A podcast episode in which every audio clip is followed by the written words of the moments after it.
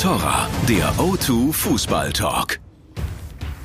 Fans, wir müssen reden. Moin, moin, herzlich willkommen.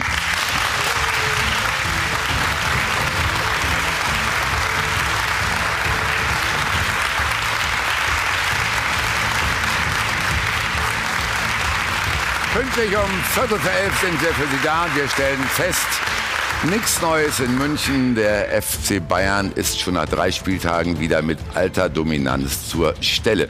Das 3 zu 1 gegen Leverkusen rückt aber in den Hintergrund im Augenblick, weil Uli Hoeneß sich zu Wort gemeldet hat und das Foul von Bellarabi an Rafinha als geisteskrank gegeißelt hat und drei Monate Sperre forderte. Darüber reden wir natürlich und wir schauen auch nach Leverkusen. Drei Spiele, null Punkte. Da scheint die Krise jetzt näher zu rücken, vor allen Dingen, weil der Verein ja eigentlich die League als Ziel anvisiert hatte. Und ein Blick nach Schalke. Der Club grüßt sogar als Tabellenletzter. Und daran knüpfen wir unser Fanvoting. Sie sind aufgerufen, Sie können sich melden zu der Frage, war die Vizemeisterschaft im letzten Jahr nur eine Eintagsfliege? Bis genau um zwölf haben Sie Zeit, weil unsere Rubrik voll auf die Zwölf heißt. Und schließlich ein Blick nach Frankfurt. Auch der Start war ein bisschen holprig. Trotzdem bewahren sie in der Chefetage wohl Ruhe. Wir prüfen das, denn wir haben den Boss eingeladen. Hier ist der Vorstandsvorsitzende der Eintracht. Hier ist Freddy Bobic.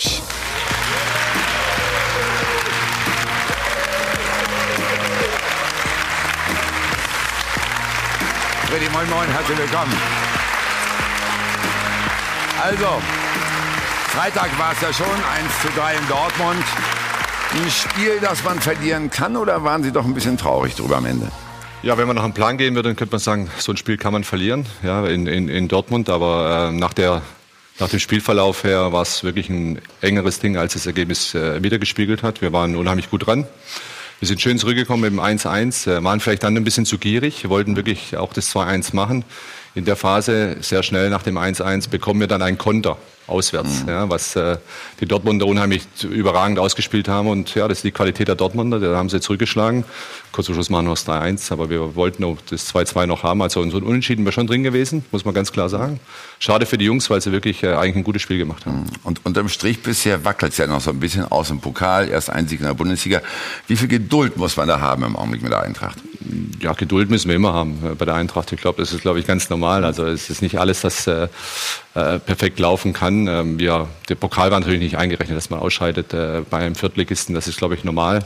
Aber es ist auch schon anderen passiert, muss man auch ganz klar sagen. Ich will es aber nicht schönreden. Wir waren da natürlich enttäuscht, sind aber gut zurückgekommen in Freiburg.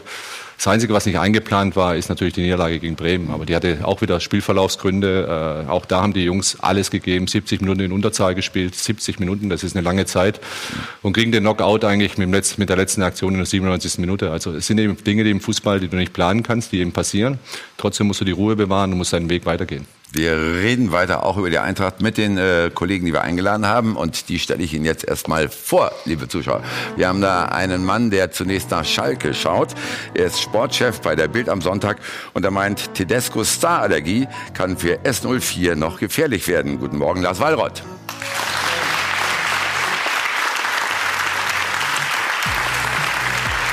Dann der Chefreporter der Sportbild, er hat einen Blick nach München geworfen und sagt, Bayerns Wut ist verständlich, aber es gibt keine Jagd auf die Bayern-Stars. Hallo Tobias Altscheffel.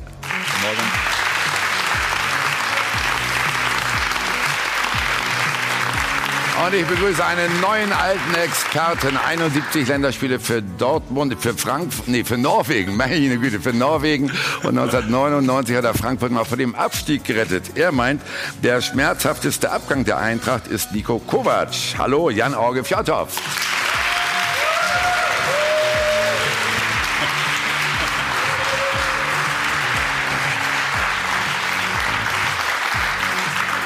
Jan, schön, dass du wieder in der Sky-Familie bist. Ne? Vier Jahre war er weg, jetzt ist, ist er wieder da. Hast du uns vermisst? Ich habe euch vermisst. Ich glaube, auch andere haben mich vermisst, weil 2014 waren Deutschland Weltmeister. Ich bin vier Jahre weg. Ich komme zurück. Deutschland letzt in die WM-Gruppe. 0-0 zu Hause gegen Frankreich. Alle zufrieden. Abwehrspieler über ganzen Platz. Ich glaube, Löw und Biro freuen sich, dass ich zurück bin. Ja, weil mit, jeden dir, Fall. mit dir kommt der Erfolg zurück. Auf jeden Fall. Ne? Genau. Zumindest als Maskottchen. Genau. Ja.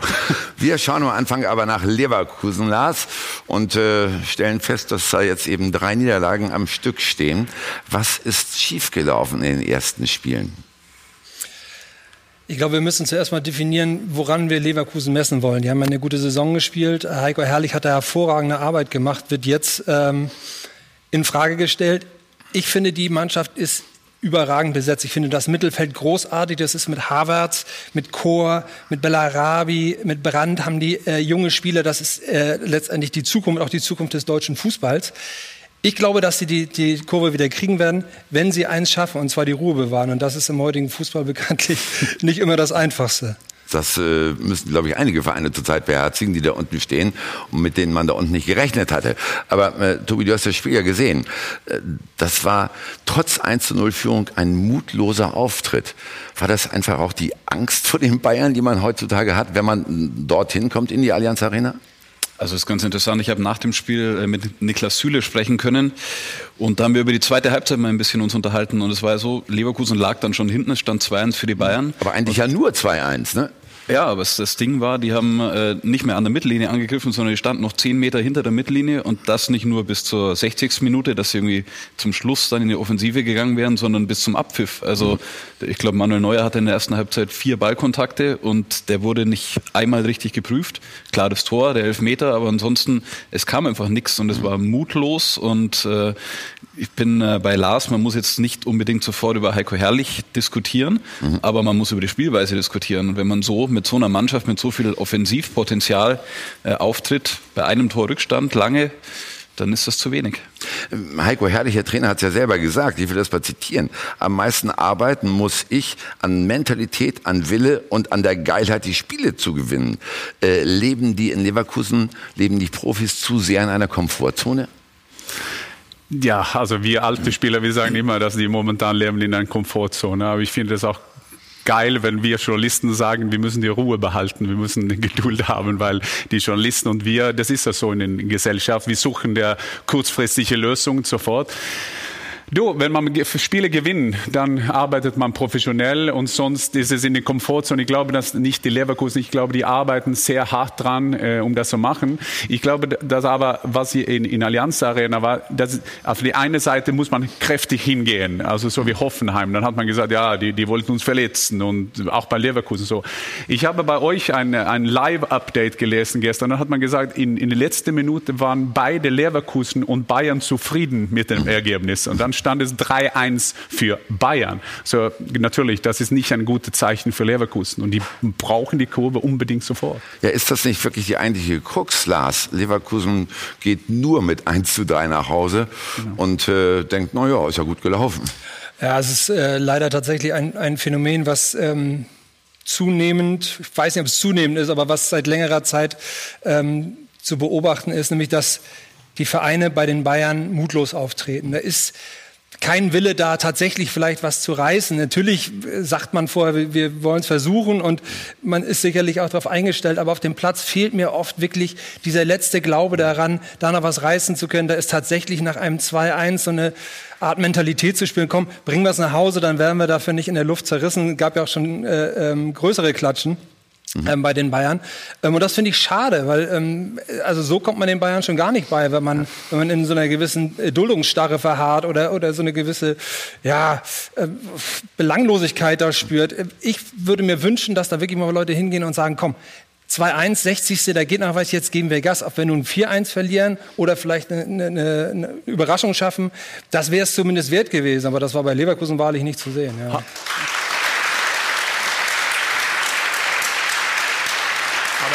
er hat es.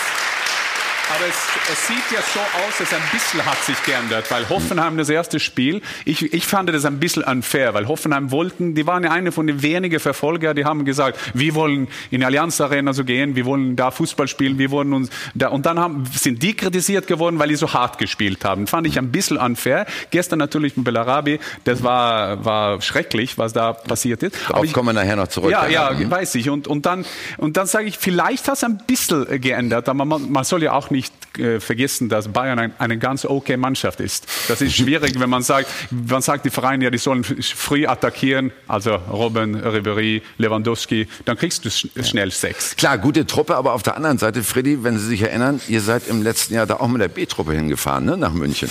Im Pokalfinale habt ihr ein anderes Gesicht gezeigt.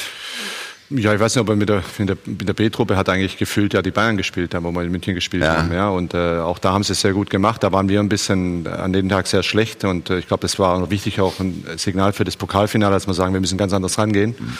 Und äh, haben gezeigt, dass wir auch mit dem Quäntchen Glück, mit einem bisschen schlechteren Tag der, der Bayern, mit einem überragenden Tag von uns, dass es möglich ist, auch diese Mannschaft zu schlagen. Aber es ist ein Spiel.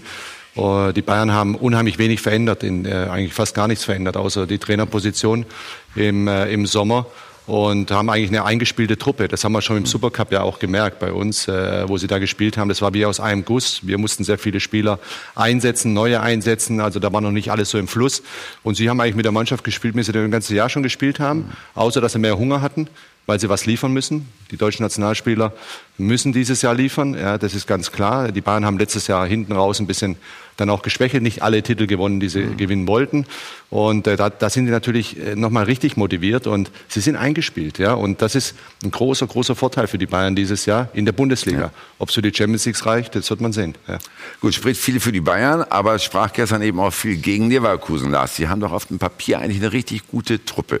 Viele junge Spieler, die man weiterentwickeln kann als Trainer, viele Neuzugänge, wo man sagen kann, wow, die können halt auch mal einen Punkt setzen.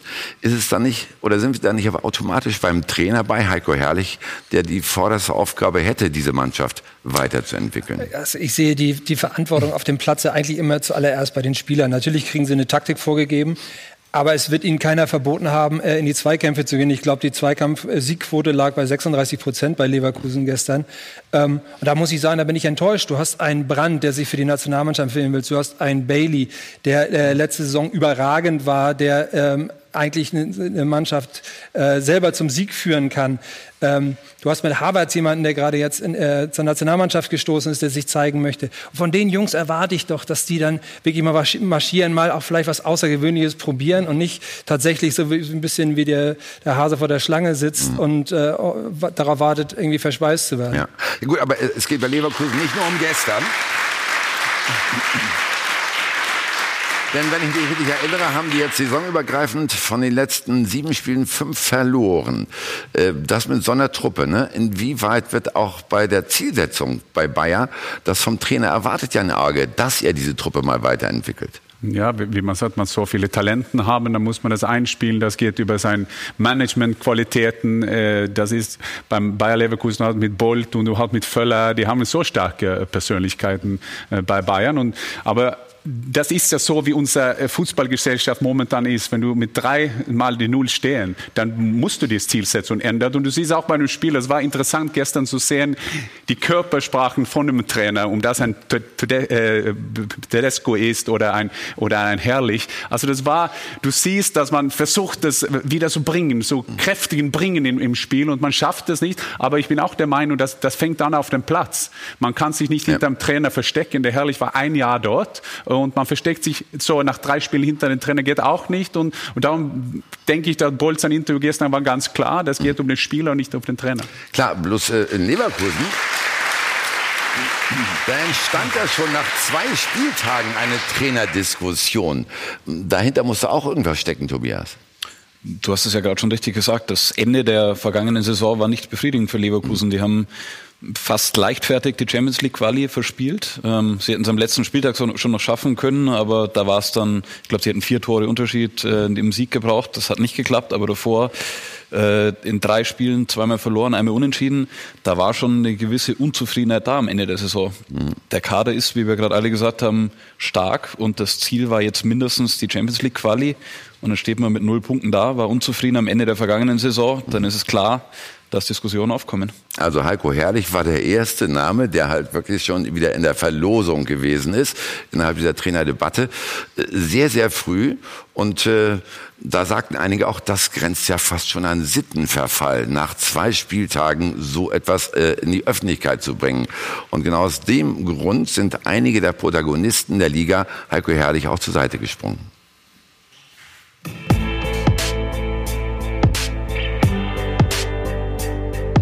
Leverkusen diese Woche. Trainer Heiko Herrlich wird von der Boulevardpresse öffentlich in Frage gestellt. Nach dem zweiten Spieltag. 180 gespielte Minuten und schon wird über den Rauswurf diskutiert. Nach zwei Spielen dieses äh, in Frage stellen, äh, letztendlich wie lange er noch Trainer bleibt, das ist natürlich absoluter Schwachsinn. Also das ist eine Hysterie, die, die nicht zu ertragen ist. Komplettes Unverständnis auch in München. Bayern-Coach Nico Kovac springt seinem Kollegen zur Seite. Finde ich nicht angebracht, dass man nach äh, zwei Spielen, nach zwei Spieltagen äh, meinen Trainerkollegen so äh, in eine Ecke stellt, anfährt. Ich meine, wo kommen wir hin, wenn wir jetzt anfangen, nach zwei Spieltagen äh, einen Trainer, der erfolgreich war, in Frage zu stellen? Vor Saisonbeginn kann man Geld auf den ersten Rauswurf setzen. Die Trainer werden zum Freiwild. Immer früher, immer heftiger. Ich weiß nicht, ob ich mich da ärgern oder schmunzeln muss, weil, weil es ist natürlich absoluter Blödsinn. Wir können es noch so machen, jetzt gehen wir nach einem Spieltag schon dann auf den Trainer los. Also das ist jetzt, glaube ich, noch der nächste Schritt. Trainer im Kreuzfeuer, oft vom ersten Tag an. Als Taifun Korkut beim VfB anheuerte, boykottierten die Fans das erste Training. Als Bruno Labbadia in Wolfsburg antrat, gab es einen Anti-Labbadia-Song. Auch er kann die frühe Diskussion um Herrlich nicht verstehen. Wir sind jetzt in der Phase, äh, wo, wo man zwei Spiele gewonnen hat, dann ist alles gut. Äh, aber ich bin deswegen kein schlechterer Mensch, wenn ich mal zwei Spiele verliere oder ein schlechterer Trainer. Über die Spieler wird kaum diskutiert. Der Sündenbock ist der Trainer. Und manchmal macht er sich auch selbst dazu, wie jüngst Yogi Löw, der seinen Spielern ein Alibi gab. Das falsche Signal? Das war fast schon arrogant. Ich wollte das auf die Spitze treiben und noch mehr perfektionieren. Alle auf den Trainer. In Leverkusen schon vor dem dritten Spieltag. Es ist ein Sittenverfall.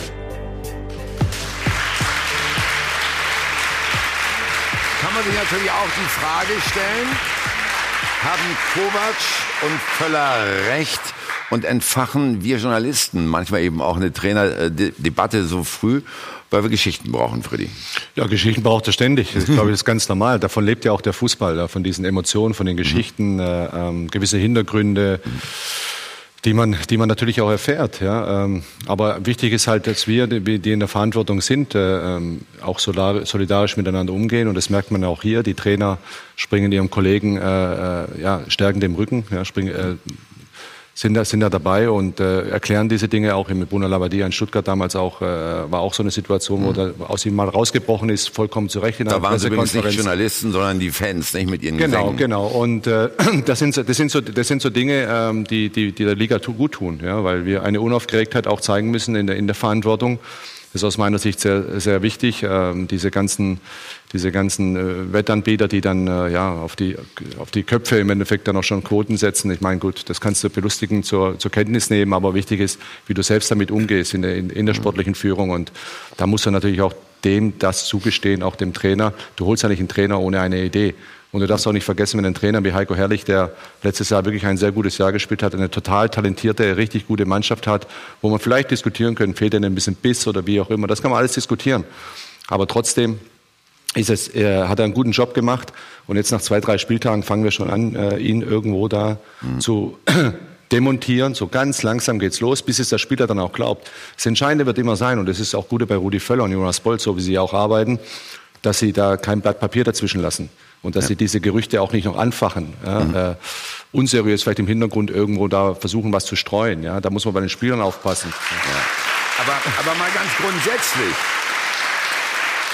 Inwieweit, Lars, sind Trainer heutzutage sowas wie moderne Gladiatoren geworden? Bei Erfolg gefeiert ohne Ende, bei Misserfolg den Löwen zum Fraß vorgeworfen. Jetzt mal ganz, ganz kurz noch, da gehe ich noch ja. mal dazwischen. Ja?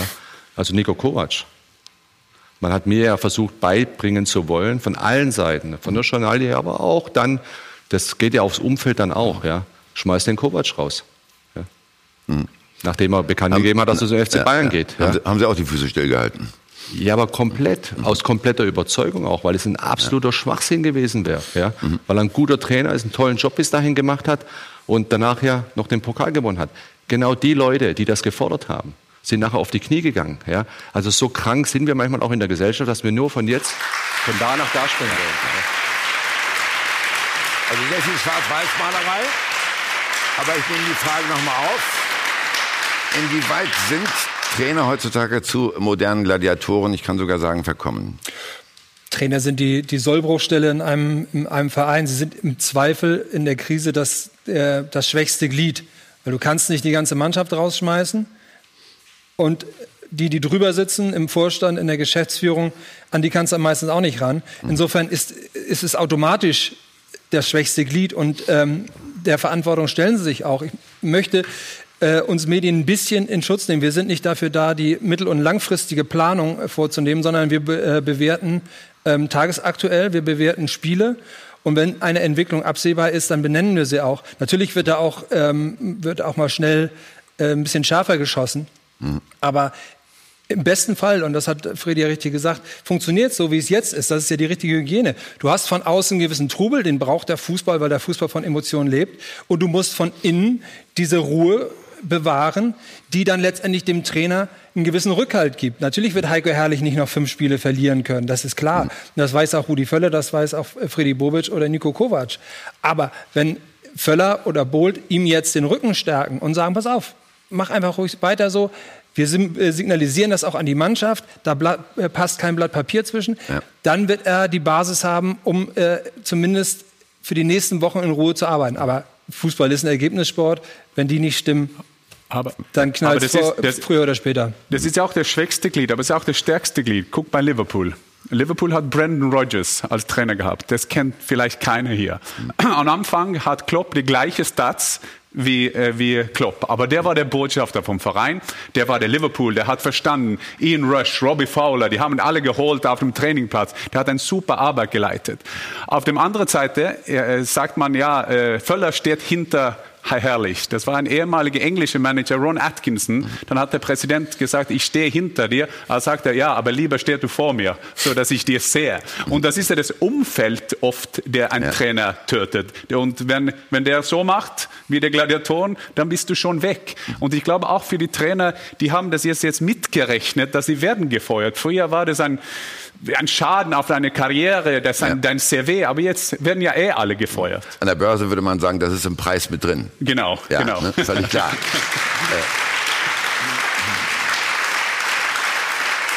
Und Tobi, kann es nicht sein, dass Trainer das manchmal auch ein bisschen selbst befeuern, indem sie zum Beispiel auch eben Schuld auf sich nehmen, wie Jogi Löw, der von der eigenen Arroganz sprach, oder wie Heiko Herrlich, der sagte, gut, dass ich es jetzt abbekommen habe und nicht die Mannschaft. Ja, man muss schon sehen, also die, bei der deutschen Mannschaft war es ja vielleicht wirklich so, dass, dass Löw mit seinen Plänen, ich meine, das Ganze ist gut gelaufen, so wie es war, und er wollte das Ganze perfektionieren und hat dann selbst Dinge vorgenommen, wollte perfektionistisch sein, eine, einen eigenen Stil prägen, der dann am Ende gescheitert ist. Also das ist schon nochmal ein anderer Fall als bei Heiko Herrlich. Und bei Herrlich, der muss sich natürlich vor die Mannschaft stellen.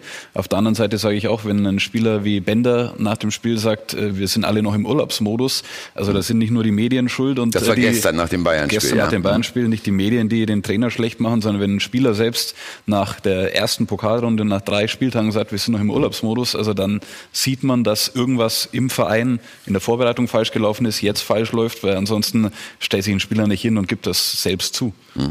Gut, in Sachen Heiko Herrlich, um darauf zurückzukommen, saugen sich die Journalisten das denn aus den Fingern, dass sie am zweiten Spieltag schon sagen, das könnte eng werden oder da ist schon Unruhe da oder bekommt man da vielleicht auch mal Hintergrundinformationen, die sogar gezielt gestreut werden, Lars? Also wir können gerne allgemein reden über den speziellen Fall Leverkusen kann und, und äh, möchte ich natürlich nichts sagen. Ähm, aber natürlich ja. kriegt man Strömung, man äh, macht Hintergrundgespräche. Ähm, und sicherlich gab es in der Vergangenheit auch schon mal hier und da der Fall, wo dann mal ein Geschäftsführer, ein Manager gesagt hat, ey, pass auf, mit dem Trainer werden wir nichts mehr. Kannst du gerne mal was schreiben. Ähm, das, das gehört sicherlich zum Geschäft dazu. Das wissen alle in dieser Runde, die mit dem Journalismus zu tun haben. Das sind wir alle.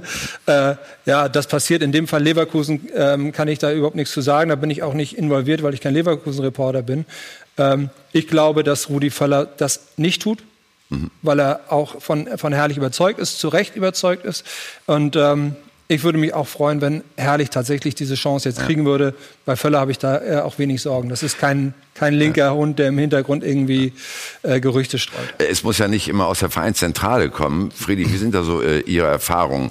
Gibt es manchmal auch Informationen, die wirklich bewusst geschürt und auch gesetzt werden von Beratern, von interessierten Spielern, die auch aus Eigeninteresse den Kollegen was stecken? Es gibt ja, es ist ja genau, es ist auch richtig gesagt. Also es ist ja nicht nur, dass es das Umfeld des Vereins ist, aber da hast du natürlich, es gibt Berater natürlich, es gibt die Spieler. Am besten rufst du natürlich als Journalist immer einen Spieler an, der nicht spielt. Ja. Der ist total glücklich. Ja. Ja. Also der wird ja, der wird ja das eine oder andere erzählen, wenn er dafür empfänglich ist. Ja. Der wird den Trainer ganz super finden in der Regel. Ne? Wenn ja, er wenn er in einer gewissen Phase natürlich äh, macht man das natürlich auch clever. Das ist verstehe ich auch von der Journalie, dass sie dann versuchen natürlich Kontakt zu denen zu bekommen, die vielleicht gerade ein bisschen den Hals haben oder nicht so gut drauf sind. Ja.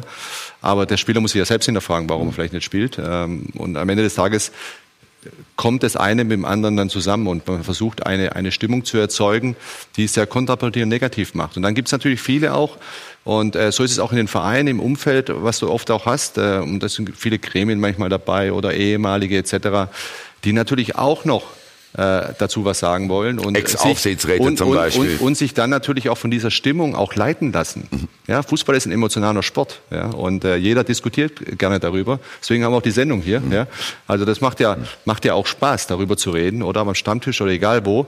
Und dadurch wird eine Stimmung erzeugt und diese Stimmung kann dann schon mal ja, dieser kleine Schneeball kann größer und größer und größer werden, bis es wirklich dann so viel Druck auf dem Kessel ist, dass diese Stimmung dann plötzlich wirklich in der Mannschaft zu sehen ist und wirklich auch im Verein zu sehen ist. Ja. Die Frage ist immer, wie stark ist man selber?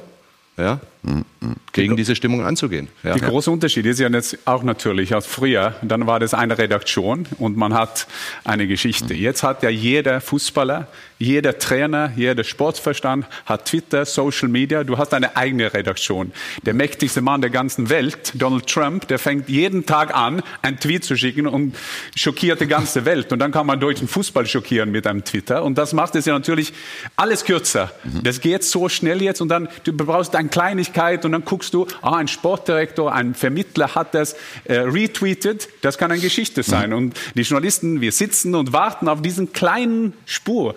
Natürlich hat es sich geändert ja. und es gibt genug Wichtigmacher auch im Fußball. Das Problem ist doch, du hast doch heutzutage Du hast heutzutage automatisch nur Ich-AGs in der Mannschaft. Das ist einfach so. Jeder Spieler hat eine gewisse Zeit, 12, 15 Jahre, in denen kann er ausgesorgt haben. In der Zeit muss er an die Spitze kommen, an die großen äh, Fleischtöpfe. Und natürlich denkt da jeder an sich und natürlich äh, kocht da jeder sein eigenes Süppchen. Insofern ist das völlig normal, dass, ähm, dass da Sachen gesteuert werden, dass ein unzufriedener Spieler ähm, sich eher mal kritisch äußert als ein zufriedener Spieler und so. Das ist ganz klar. Die, die, die Vorstellung, dass alle einem großen Ziel dienen in einem Verein. Mhm. Die kann man sich abschminken. Freddy, wovon machen Sie es denn als Boss abhängig, ob ein Trainer auf der Kippe steht oder nicht? Was sind da Kriterien? Ich glaube, die, entscheidenden, die, die entscheidenden Kriterien, nein, das hat wenig, auch weniger mit den Ergebnissen zu tun. Jeder Trainer, der mit mir zusammengearbeitet hat, den ich auch schon mal entlassen musste oder so, weiß das. Das geht im Endeffekt, ist es Entscheidendes, äh, das Entscheidende, die Mannschaft muss dir folgen. Mhm. Das ist das Wichtigste. Die Mannschaft muss dir folgen. Wenn die Mannschaft dir nicht mehr folgt und nicht mehr zuhört, ja, dann ist es auch schwierig, ja, muss man auch ganz klar sagen, auch mhm. für die für die für die Führung dann, äh, dann das auch weiter durchzuziehen, ja, weil es ist dann eben dann auch dieser Effekt, du kannst dann nicht 15, 20 Spieler rausschmeißen, ja, äh, du musst einen neuen äh, neuen Reiz vielleicht dann auch setzen, das ist dann so, ja, ich habe äh, äh, mal sehr, sehr lange äh, an, an Thomas Schneider festgehalten, in Stuttgart mhm. auch. Ja. Wir haben ja zehn, zwölf Spiele nicht gewonnen. Aber die Mannschaft hat eigentlich, die hat funktioniert, ja, und die hat alles gegeben, aber wir hatten einfach auch nicht das Quäntchen Spielglück, was du brauchst. Spiele wurden knapp verloren. Und am Ende des Tages bist du in eine Situation gekommen, wo du merkst, dass die Spieler äh, auch nicht mehr aufnehmen, ja, und dann brauchst du einen neuen Reiz, ja. Und das hat aber nichts Menschliches miteinander zu tun, sondern du musst dann auch im Sinne des Vereines dann auch so entscheiden. Ja? Und das fällt einem nicht einfach. Ja? Das, ist, ja. das ist ganz klar. Wenn du natürlich die Mannschaft komplett aus den Händen verlierst, dann hast du gar keine Chance, auch als Trainer. Das ist doch ganz normal. Genau. Und das ist die wichtigste Aufgabe für einen wie, wie Freddy, der Sportdirektor, weil das mhm. muss das gucken, weil ein Trainer geht in die Kabine rein, du bist so gezielt auf deinem Trainingseinheit, du guckst nicht, wie die Spieler reagieren. Ja. Also die, die, Kabine zu verlieren, dann, dann, dann ist Schluss. Ich habe mal eine, eine Situation gehabt, auch im Spiel in der Halbzeitpause und dann der Trainer, und ich werde jetzt auch nicht den Namen nennen, und äh, musste danach auch handeln dann. Der Trainer hat geredet und du hast gemerkt bei den Spielern, die gucken eigentlich nur noch durch und durch. Ja, ja, oder nehmen das gar nicht mehr auf. Weil sofort. einfach die Situation auch schon so negativ belastet war und ein Punkt erreicht war, wo du einfach reagieren musst. Ja, und dann war mir in der Halbzeitpause schon klar, verdammt normal, heute Abend habe ich eine längere Schicht. ja, ja, das ist so, weil, weil du auch weißt, was, was, das, Genau. was, was das alles beinhaltet auch noch. Ja? Und, äh, aber das ging ja nicht um, da nicht ums Persönliche, sondern einfach, es geht darum, wir müssen dann einfach einen neuen Reiz setzen. Ja. Da muss man sich ja nur jetzt das, das Beispiel Stuttgart anschauen. Ja. Beim, äh, beim VfB Stuttgart ist letztes Jahr in der Rückrunde unter Taifun Korkut auf einmal alles super gelaufen. Also wirklich alles. Am letzten Spieltag gewinnen die auf einmal bei Bayern und äh, hätten, wenn es die Frankfurter ihnen nicht versaut hätten, im Pokalfinale sogar noch international spielen können. Und das wissen, glaube ich, die Verantwortlichen schon einzuschätzen, dass es da sehr, sehr gut war und alles sehr, sehr gut und für den VfB lief. Und jetzt läuft halt im Moment sehr viel gegen den VfB und Ja. trotzdem, das finde ich schon ein positives Beispiel, wird da noch keiner unruhig. Und da sagt man, es war nicht alles super und es ist jetzt nicht alles Ja. schlecht und deswegen behält man dort noch die Ruhe. Gut, die haben ja jetzt zwei Spiele gespielt, die sind jetzt heute Nachmittag dran. Äh, aber wenn du es jetzt mal auf Leverkusen umlegst, Tobias, was für eine Prognose würdest du da zum Schluss abgeben? Äh, wie oft kann Heiko Herrlich sich noch leisten zu verlieren? Jetzt das nächste Spiel gegen Mainz wird schon extrem wichtig und dann ist man, glaube ich, auch an dem Punkt, was Europa Fredi League. gerade Europa League ist auch noch Europa League haben Sie Ja. auch noch, was, was Fredi ähm, betont hat, dass man das Bold, Völler in die Mannschaft hören müssen. Und wenn so Stimmen wie von Bender öffentlich auch in der Mannschaft, wenn so gesprochen wird, ich glaube dann, das können wir jetzt von außen nicht beurteilen, dann müssen Völler, Bold äh, ein Ohr an der Mannschaft haben und dann beurteilen, ob es noch Sinn macht oder nicht. Wir sind noch sei, mal, sei mal ehrlich. Das, der, der Sportdirektor feuert nicht der Trainer, der Umfeld feuert der Trainer. Weil du kannst so Ruhe behalten, bis du stirbst. Aber wenn der Umfeld Druck macht, dann bist du sowieso fertig. wir lassen uns jetzt so stehen und warten die Entwicklung in Leverkusen ab, denn wir haben ja auch noch über die Bayern zu reden und über den neuen Ausbruch von Uli Hoeneß. Das Foul von Bellarabi war geisteskrank. Der Mann muss drei Monate gesperrt werden. Was steckt hinter diesem Frontalangriff? Wir besprechen das gleich, wenn wir wieder bei Ihnen sind.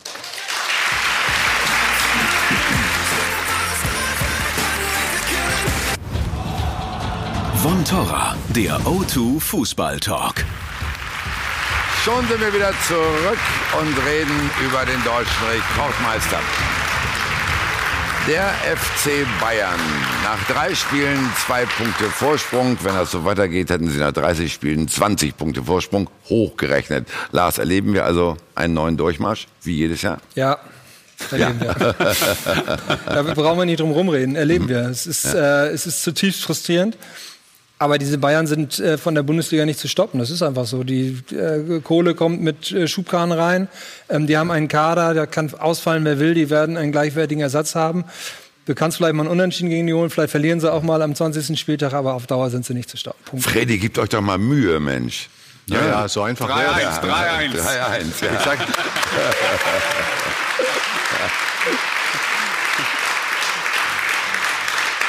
Dafür, dafür haben sie ja den Zehner dann weggenommen, genau. Ja. ähm, nein, das, das ist so. Du kannst, es, du kannst es sicherlich in einem Spiel schaffen, über 34 Spieltage. Und das habe ich ja vorhin auch nochmal gesagt. Die, die Mannschaft hat sich ja kaum verändert. Und es ist ja keine schlechte Mannschaft, auch letztes Jahr gewesen. Ja.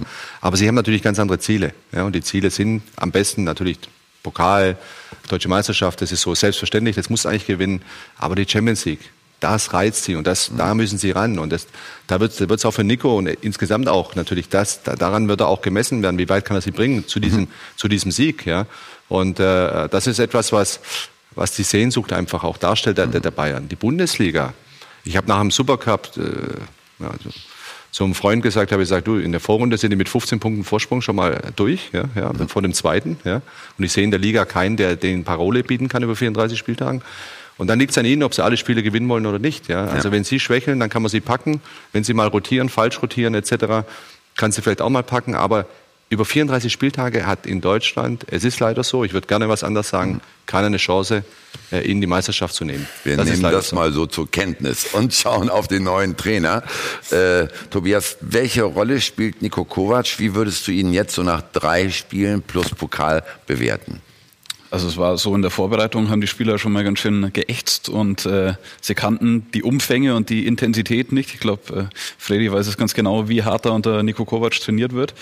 Der hat einfach gesagt, in der Vorbereitung müssen wir die Grundlagen legen, so einfach wie es ist. Aber es war halt trotzdem nicht selbstverständlich für die Spieler, dass sie zweimal am Tag zwei Stunden trainieren müssen. Ähm, aber sie merken halt, dass das ihnen am Ende der Saison helfen könnte. Und das hat er schon gut gemacht. Also da hat er sie mal eingefangen, hat hart trainieren lassen, hat dann den äh, Spielern, die bei der WM waren, noch einen zusätzlichen Urlaub gegeben. Ich glaube, die Marketingabteilung hätte sich sehr gefreut nach dem frühen Aus der deutschen Nationalmannschaft, wenn die ganzen Nationalspieler gleich mal mit nach Amerika gekommen wären, ins äh, Trainingslager, also zu diesem Marketing-Trip. Aber Kovac hat gesagt, nein, die bekommen mehr Urlaub. Aber wenn sie dann hier sind, dann müssen sie richtig trainieren. Ja. Und äh, das hat er durchgezogen. Da hat er mal klar gezeigt, wer der Chef ist. Und ähm, ja, er hat sich so Respekt verschafft. Mhm. Und es gibt natürlich auch die Fälle, ich meine, Lewandowski haben wir alle mitbekommen, der wollte weg, musste bleiben, Boateng wollte weg, hat nicht geklappt. Beide sind jetzt in München geblieben. Ähm, und beide sagen, es liegt auch an Nico Kovac, dass sie jetzt wieder sich voll reinhängen, weil ja. das ist ein neuer Trainer, bei dem fühlen sie sich wohl. Es ist keine Selbstverständlichkeit, dass Spieler, die Kovac noch nicht lange kennen, sich so äußern. Mhm. Für ihn in der Außendarstellung natürlich super. Er hat zwei ja. Stars in der Mannschaft, die sofort sagen, der, der Trainer äh, mhm. ist für mich gut und motiviert mich wieder. Ist aber auch ein bisschen als Schleifer dahergekommen, ne? Klar. Würdest du sagen, Deine Arge, würdest du sagen, äh, Nico Kovac ist der legitime Nachfolger von Felix Magath?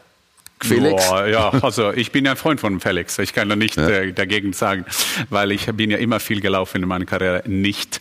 Aber Magath ist, äh, Magath ist ein anderer Typ natürlich. Aber ich glaube, der einzige, wie kann man Bayern stoppen? Ja. Erstens, den falschen Trainer anzustellen. Du, du kriegst, du holst den falschen Trainer. Und jetzt haben die wirklich nicht nur der Kovac als Leader. Der ist ja ein super Leader. Der hat es super gemacht beim, beim Freddy in, in Frankfurt. Aber ich glaube, das war auch nötig für Bayern, dass man eine neue Regime, eine neue Trainingsregime haben, dass sie jetzt hart trainieren. Und wenn wir hier sitzen im März, wenn die dann ins, ins, vielleicht ins Semifinale oder in Champions League, da werden alle sagen, das war genial. Jetzt sagen wir, das, das war nötig. Aber Kovac holen die sich bei der Bayern DNA, man Salahamidzic.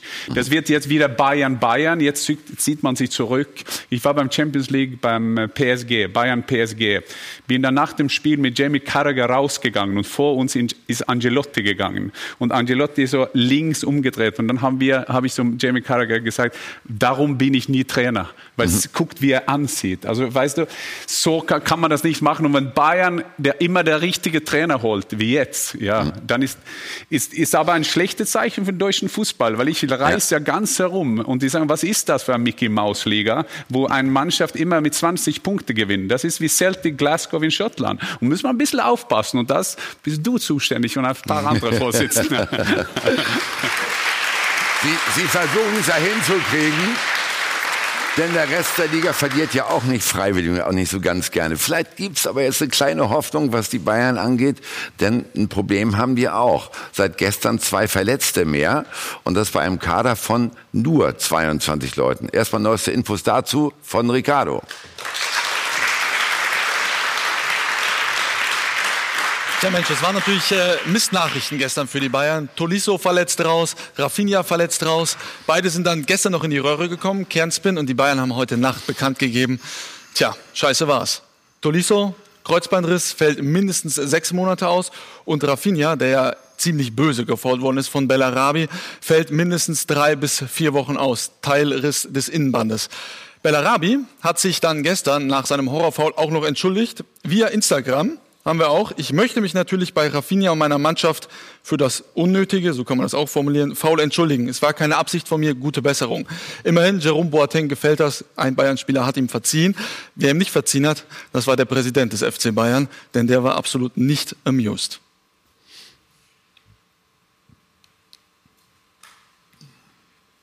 Das Foul von Bellarabi war geisteskrank.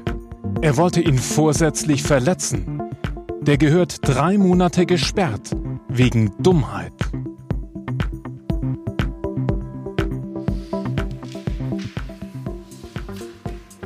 Also, übles Foul, schon klar. Rote Karte, auch klar. Aber Tobi, war es vorsätzliche Körperverletzung?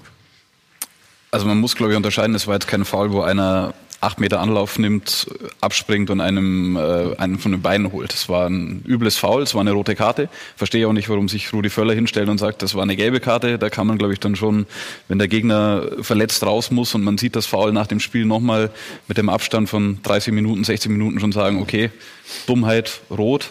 Ähm, aber es war jetzt keine vorsätzliche Körperverletzung. Ich glaube, da hatten wir schon schlimmere Fouls und, äh, und andere Aktionen gegen Spieler. Inwieweit, Freddy, ist die Explosion von Uli Hoeneß für Sie nachvollziehbar? Kommt immer darauf an, wann sie, wann sie gemacht worden ist, getätigt worden ist. Wenn, das, wenn sie direkt auf dem Platz getätigt worden wäre und Uli Hoeneß mhm. auf dem Platz wäre, dann hätte ich gesagt, okay. Nee, aber er hatte noch ein bisschen Zeit. Er hatte noch bisschen, Zeit zum Überlegen. Hatte ein bisschen Zeit. Also meine Wortwahl wäre es nicht in der Hinsicht. Ich bin, ich wäre auch sauer, ganz normal, ja. Ähm, aber die Frage ist, wie du, wie du natürlich das nach draußen gibst. Also die Wortwahl gefällt mir, der Wortschatz gefällt mir überhaupt nicht. Es war schön für die Stammtische, aber eigentlich äh, gehört sich das nicht, weil Bellarabi auch ein Spieler ist, der, der nicht bekannt dafür ist, dass er überhart spielt. Er ist ein Offensivspieler, der ist in der Situation, ist ein sehr schneller Spieler, ist übertrieben dann hingegangen, hat den Spieler leider getroffen, aber dass er ihn verletzen wollte. Und die, die Wortwahl gefällt mir nicht. Ja. Der, wird, hat rote Karte bekommen, wird seine Sperre bekommen, aber äh, ihm jetzt äh, vorzuwerfen, da, da muss er jetzt, was ich was, äh, drei, drei Monate eingesperrt werden, gefühlt. ja. Äh, das ist etwas, das ist etwas, was, was, was, was einfach nicht geht. Und das gehört sich nicht, weil ganz ehrlich, ich hätte vor zwei Wochen hätte ich auch laut schreien können, als Salcedo nach zehn Minuten von einem Bremer Spieler verletzt worden ist und das Syndesmoseband durch, äh, durchtrennt wurde. Ja. Der ist jetzt drei Monate weg und es war nach zehn Minuten, da gab es nicht mal eine gelbe Karte ja, für mhm. diese Aktion.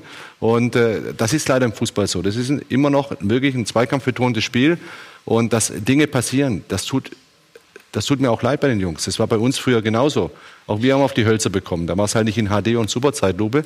Da hat man es vielleicht nicht ganz so gesehen, aber auch da hat es wehgetan. Ja? ja? Und dass Verletzungen äh, passieren, hat man bei Tolisso zum Beispiel gesehen äh, die einfach so kommen ja, und mhm. die sehr hart sind und äh, sehr lange Ausfallzeit mit sich bringen. Also die Wortwahl, ja. man sollte sich ein bisschen zurückhalten. Dazu muss man ja. Aber,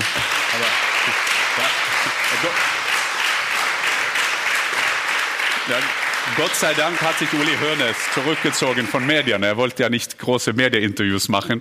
Und jetzt ist er zurück. Für mich ist Uli Hoeneß der Sopranos. Also der kommt so raus, der macht seine Wörter. Kann man sagen, dass es vorhersehbar, dass er solche äh, macht. Der Wortwahl war nicht in Ordnung. Mhm. Aber für mich war der Bellarabi faul schlimm, also wirklich schlimm, ob er, ob er ihn verletzen wollte. Das, ja, das ja. muss man auch dazu sagen. Aber aber ich muss wirklich aufpassen, weil letztes Mal, wo ich über einen, Leverkusen-Spieler gesprochen habe, dann hat Rudi Völler gesagt, ich bin ein Muppet. So jetzt muss ich aufpassen, aber der Foul von Bellarabe war nicht in Ordnung. Aber Uli Hoeneß hätte vielleicht bis zehn zählen müssen und dann ein bisschen ruhiger reagieren müssen. Aber dazu, dazu muss man schon sagen, das Ganze war 20, 25 Minuten nach dem Spiel. Okay, da braucht er 35. Und Hönes äh, in, in, vier von fünf Fällen geht er dann an uns vorbei und sagt nichts. Das ist jetzt nicht die Regelmäßigkeit, dass er immer stehen bleibt, aber gestern war uns allen klar, der will was dazu sagen. Ja, war, war das, äh, muss man erklären, war das unten in der Mixzone, da wo die äh, Journalisten normalerweise auf die Spieler warten? Oder? Genau, also Hönes ist quasi aus dem Spielertunnel raus in ja. den Innenraum und dann eine Zeit nach dem Spiel zu uns Journalisten gekommen und es war klar, dass was loswerden Und er hat gefragt, will. wo sind eure Mikrofone oder wie? Ja, da, da sind wir dann schon so auf Zack, dass wir ihm die von selbst äh, hinhalten. Ja. Ähm, aber klar, die Bayern haben ihren Kader äh, verschlankt vor der Saison. Das war ein klares Ziel. Hat mhm. Uli Hoeneß noch auf dem Meisterbalkon gesagt. Ähm, wir müssen zwei bis drei Spieler loswerden. Jetzt waren es Rudi, Bernat, Vidal. Drei sind gegangen, zwei sind nur gekommen. Der Kader ist kleiner gemacht worden. Mhm.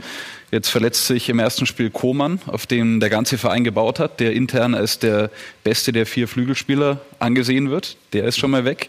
Dann haben sie jetzt auf einmal Tulisso, der weg ist. Rafinha fällt aus, sie haben keinen Ersatz ähm, Außenverteidiger mehr.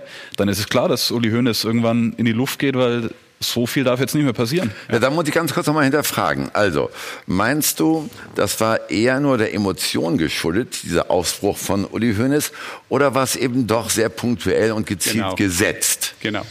Ich, ja, glaube, ja, ja, ich, meine, ich, du, ich meine, du hast 100% recht, weil das hat eigentlich nicht mit Tolisso und Rafinha zu tun. Ich glaube, das war der erste Schritt für das nächste Spiel. Mhm. Der nächste Schiedsrichter, der kommt in Allianz Arena, müssen die Bayern-Spieler mehr äh, beschüt äh, beschützen. Ich mhm. glaube, dass nicht nur wegen diesem Spiel war, weil die haben jetzt Angst, dass man sagt, dass sie, die kommen in Allianz Arena und lassen sich nur 5-0 verlieren und dann, ja, gewinnen wir zu Hause gegen mhm. Eintracht oder aber wie, aber wie hätte der Schiedsrichter das verhindern können? Das hätte doch gar nicht verhindern Nicht verhindern, können. aber nächstes Mal dann wissen die Spieler, dass es sofort rot gibt, egal was passiert. Der, der ja, gut, Druck auf ich, die weiß, was du meinst. Das gab es ja auch in der, in der früheren Zeit auch oft, ja. Aber äh, dass man dann ein bisschen anders gesehen wird, wenn man ein anderes Trikot anhat, das ist ganz normal. Aber das ist ja auch oberflächlich dann auch manchmal ein bisschen. Aber ich glaube, dass er ihn auch und Uli Hoeneß auch ein bisschen in Schutz zu nehmen, sicherlich die Information noch bekommen hat, wie schwer es dann auch mit Tolisso ist. Das wusste er schon und, in dem Gespräch. Genau, und wusste, das kam und dieser, dieser ganze Ballon kam zusammen natürlich und der ist dann explodiert vor euch natürlich, ja, das ist klar. Ihr habt natürlich nur darauf gewartet, das, da bin ich mir sicher. Ähm, aber das ist etwas natürlich, was dann immer Emotion passiert. Ja? Und das ist auch das Schöne, was man auch schätzen kann, dass er emotional ist. Ähm, aber trotzdem die Wortwahl zu dem Spieler hin, da muss ich schon sagen, da muss man schon auch den, den Spieler, weil es war ein böses Foul, ja. Aber ich sag trotzdem, es war kein, kein Foul, wo er unbedingt verletzen wollte. Jemand zu verletzen ist gar nicht so einfach. Also Das der eine, der eine sagt äh, emotional, Freddy Bobic sagt, das kam aus der Emotion heraus. Du sagst eher, Ja, das beides. könnte auch ein Bisschen bisschen beides, gezielt gewesen sein. Lars, wie würdest du das sehen bei Uli Hoeneß? Also ich nehme mal die neutrale Position ein, weil ich von beiden richtige Sachen finde. Ähm, Hoeneß macht Sachen nie völlig impulsgesteuert. Also da steckt immer, der hat, der hat schon immer noch irgendwo Einen zweiten Gedanken im Hinterkopf. ja ein Lichtlein an im Oberstübchen. Ähm, ich bin aber bei äh, bei Freddy. Es gehören Emotionen dazu. Das Wort geisteskrank, auch wenn das nicht auf den Spieler, sondern auf die Aktion gemünzt hat, gehört sich nicht. Aber ganz ehrlich, ich bin doch heilfroh, wenn ein Fußballvertreter mal das Herz auf der Zunge trägt, mal nicht jedes Wort einzeln abschmeckt und mit der, mit der Rechtsabteilung abstimmt, sondern einfach auch mal was sagt. Und dann, und dann sollten wir auch froh sein, dass sowas heutzutage auch noch möglich ist und den nicht gleich dann irgendwie an, an Pranger stellen. Ja. Geisteskrank ist kein schönes Wort, das hätte er sicherlich auch eleganter umschreiben können. Aber so ist der Hönes, lasst ihn poltern. Wenn er nicht mehr poltert, ist was. Ja, aber dann, sollte er, dann, dann, muss, dann muss er zu Müller Wohlfahrt. Aber poltern kann man schon. Ich glaube, das Absicht, Absicht nicht zu verletzen, aber ich fand es nicht in Ordnung nach dem Hoffenheim-Spiel, dass man so äh, gesagt haben, dass Hoffenheim kommt in Allianz Arena, um unsere Spieler zu verletzen. Das, habe ich, das hat mir nicht so gut gefallen, weil das ist jetzt was anderes. Das ist ein Direkt, der hört sechs Monate weg, du kommst raus, du explodierst. Fair enough. Aber Da reden wir ja jetzt über den, tatsächlich über noch eine Folgehandlung. Da, Nämlich, dass der, da der Eindruck erweckt worden ist, die Gegner treten uns gezielt die Mannschaft kaputt. Da bin ich völlig bei dir. Ja. Das ist Quatsch. Also damit, das, das, sind wir, damit sind wir automatisch bei der nächsten Aussage, nämlich bei Nico Kovac, ihrem ehemaligen Trainer Freddy, der gesagt hat, manchmal glaube ich, dass die Bayern freiwillig sind. Wie ordnen Sie das denn ein? Ja, so verändern sich die, die, die Blickwinkel dann auch. Äh, Genau. das ist ganz normal. Und jeder weiß, und jeder weiß, wir verstehen uns sehr gut und äh, der Blickwinkel ist äh, natürlich komplett anders jetzt in der Hinsicht auch. Ne? Und äh, hat ja auch bei uns natürlich auch gefordert, dass wir sehr körperbetont spielen. Ja, das gehört ja zum Spiel dazu. Er, er war auch ein Spieler, der sehr körperbetont gespielt hat und es geliebt hat auch. Ja. Ja, Bei der Eintracht noch, als er bei der Eintracht ja, Trainer aber war. als, Trainer, aber genauso als Spieler, wo er früher war. Also das ist. Wir können mal seine etwas, Bilanz vom letzten Jahr kurz sagen. Ne? Die Eintracht 72 gelbe Karten, wir waren zwei immer rote. ganz, ganz weit vorne äh, äh, in der Fairplay-Tabelle, genau.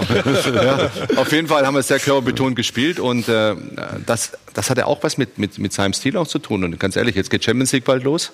Ja, da wird es auch nicht weniger. Da geht es aber mal richtig zur Sache international.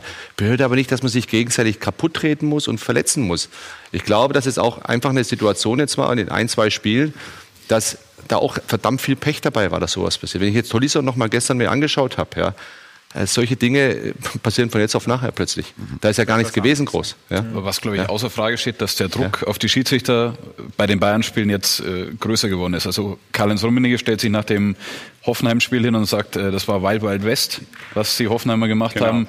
Dann hat man die Aussage Ja, aber von, die haben äh, trotzdem von- Elfmeter geschenkt bekommen. Ja, da sind wir alle in der, in der Liga die gleiche Meinung gewesen. Da musst du den geben, musst du den nicht geben im ersten Spiel. Ja, ja das war ja auch so die eine ganzen Linie. Alles, alles, alles solche, alles solche Dinge. Wir können ja viele auch gegen.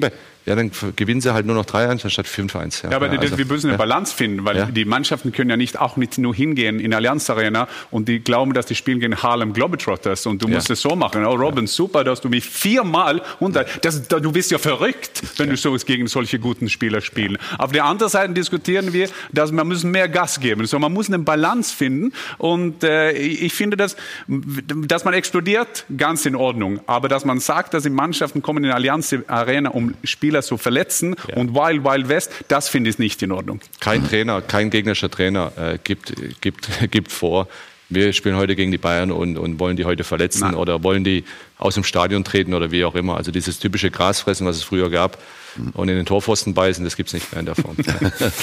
Also, inwieweit, Tobi, ist dann für dich der Satz von Nico Kovac, wir sind wohl offensichtlich freiwillig überzogen?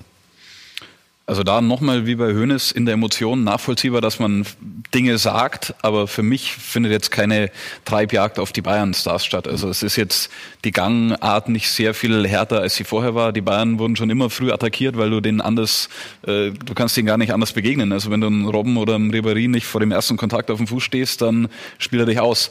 Aber dass jetzt die, die Spielart sehr viel härter ist in dieser Saison als zuvor. Die Verletzungen sind unglücklich, aber ich sehe es nicht so, dass jetzt nur noch getreten wird gegen die Bayern. Die Verletzung von Tolisso ist wahrscheinlich sogar noch schwerwiegender. Das wird ja vier, fünf Monate dauern, bis der sich vom Kreuzbandriss erholt hat. Äh, das war aber noch nicht mal seinem Gegenspieler geschuldet. Das war einfach nur unglücklich, Jan. Ich glaube, das ist oft unglücklich. Ich bin völlig seiner Meinung. Ich glaube, früher hat man das gesagt, wir gehen raus, wir spielen Mann gegen Mann, das wäre gut, wenn er nach fünf Minuten weg ist. Ich glaube wirklich nicht, dass die Trainer, Trainer das momentan äh, sagen. Aber was, was mich fasziniert über Bayern, und ich glaube, von das sollen viele andere Vereine lernen, diese Wir-Gefühl, das ist Wir gegen alle. Also die gewinnen, also jedes Jahr die, die, die Bundesliga, aber trotzdem, das ist uns gegen alle. Und das nimmt man jetzt mit und vielleicht noch mehr jetzt, weil bei fast alle beim Bayern jetzt die Bayern DNA haben. Und das, das finde ich auch sehr faszinierend. Ich finde Bayern als Verein faszinierend. Ich kenne viele Top-Vereine in Europa, aber München ist geblieben irgendwie so ein Familienverein, das wir gegen alle. Und das, das finde ich geil und das glaube ich, dass Freddy würde das gern so 100 Prozent haben, auch beim Frankfurt. Wir, die wollen uns alle nehmen. Das hat letztes Jahr ein bisschen Kovac und Freddy zusammen geschafft beim, beim, mhm. bei einem Tag, vor allem im Finale äh, natürlich. Aber das finde ich auch faszinierend. Äh, unterm Strich, Freddy, Um äh, die rote Karte mal abzuschließen, würden Sie drei Monate als Sperre für angemessen halten? mit, mit, Sicherheit nicht. Ich glaube, das Sportgericht sollte da auch frei von der Entscheidung sein und nicht äh, sich davon Aussagen leiten lassen, sondern einfach wirklich den, den, Tatbestand. Man muss auch sehen, was, was am Ende des Tages ist. Es wird eine längere Sperre geben, ist normal, weil der Spieler auch noch verletzt raus musste. Ja, ja? ja. Äh, wenn der Spieler jetzt nicht verletzt hätte raus müssen, hätte ganz normal weitergespielt, es wäre nichts passiert, dann hätte es auch eine Sperre gegeben, aber die wird natürlich aufgrund der Folge einer, einer Verletzung natürlich noch mal ein bisschen länger sein. Und ja, man muss einfach sehen, aber jetzt drei Monate, na, das wäre total, über, wär ja total, über, wär total überzogen. War ja keine ernste Forderung, drei Monate. Er hatte gesagt, er müsste wegen Dummheit drei Monate Sperre ja, bekommen. Also es war ja, da werden keine, viele keine... Sperren in deutschen Fußball.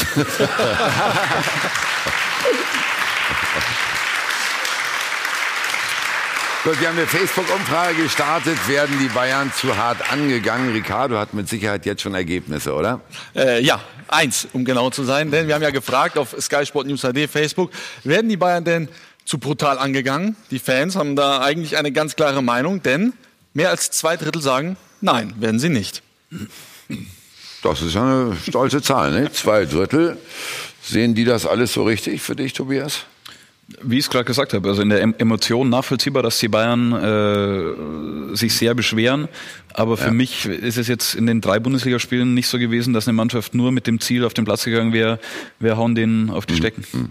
Also fassen wir zusammen, die Bayern sollen sich nicht so haben, oder? Dann ist das auch erledigt. Und schauen aber auf äh, die Champions League jetzt, das erste Spiel bei Benfica Lissabon. Inwieweit ist das doch halt wirklich jetzt vielleicht ein kleines Handicap, ohne Spieler wie Tolisso oder auch Coman dort zurechtkommen zu müssen, Lars? Ja, Handicap ja, aber etwas, was die Bayern problemlos kompensieren können. Wir können mit Martinez im defensiven Mittelfeld spielen. Die Außenbahnen sind, sind weiter top besetzt. Äh, schade, ich hätte auch gerne Coman mal eine Saison unter Feuer gesehen. Das wäre spannend geworden. Aber sagen wir ehrlich, also die Champions League Vor äh, äh, Gruppenphase ist für Bayern doch auch nur eine Fingerübung. Also da werden sie Erster, wenn sie Pech haben, Zweiter, äh, nicht hoch konzentriert sind. Aber wie jedes Jahr fangen die wichtigen Spiele im März, im April an. Ich glaube ja, dass es ein Vorteil, äh, Nachteil ist, dass sie bis dahin eigentlich nie so richtig an ihre komplette Grenze gehen müssen. In, in, in Spanien, in England, Frankreich jetzt nicht so, aber auch Italien haben, haben wir Mannschaften, die sich tatsächlich auf höchstem Level auch in ihrer Liga messen können. Die Bayern wissen erst, wo sie stehen, wenn sie zweifelsfall ausgeschieden sind. Gut, und wenn wir es mal grundsätzlich sehen, inwieweit könnte das halt doch noch mal ein Echo geben, weil der Kader zu klein ist. Inwieweit kann das nochmal auf die Bayern zurückfallen, bei jetzt nur noch 19 Spielern, die äh, zur Verfügung stehen? Genau, die Frage haben wir gestern Uli Hoeneß auch gestellt. Der ist dann gleich noch mehr in die Decke gegangen und hat gesagt, äh, vor ein paar Tagen hatten wir noch zu viele Spieler und äh, Stars müssen auf die Bank und jetzt soll der Kader zu klein sein. Also ich sage mal, so wie er jetzt ist, das, das reicht schon noch, aber es sollte jetzt nicht mehr zu viel passieren.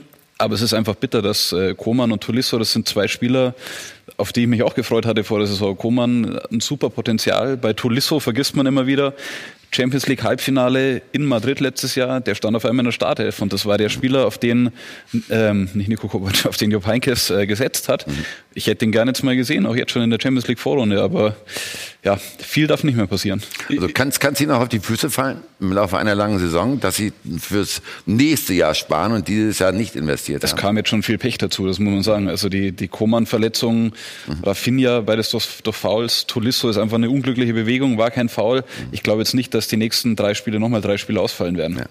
Gut, wir warten darauf, was passiert am Mittwoch in der Champions League äh, bei Benfica Lissabon. Dazu gibt es gleich noch ein paar Informationen von uns, denn Sie so wollen, eine Hausmitteilung.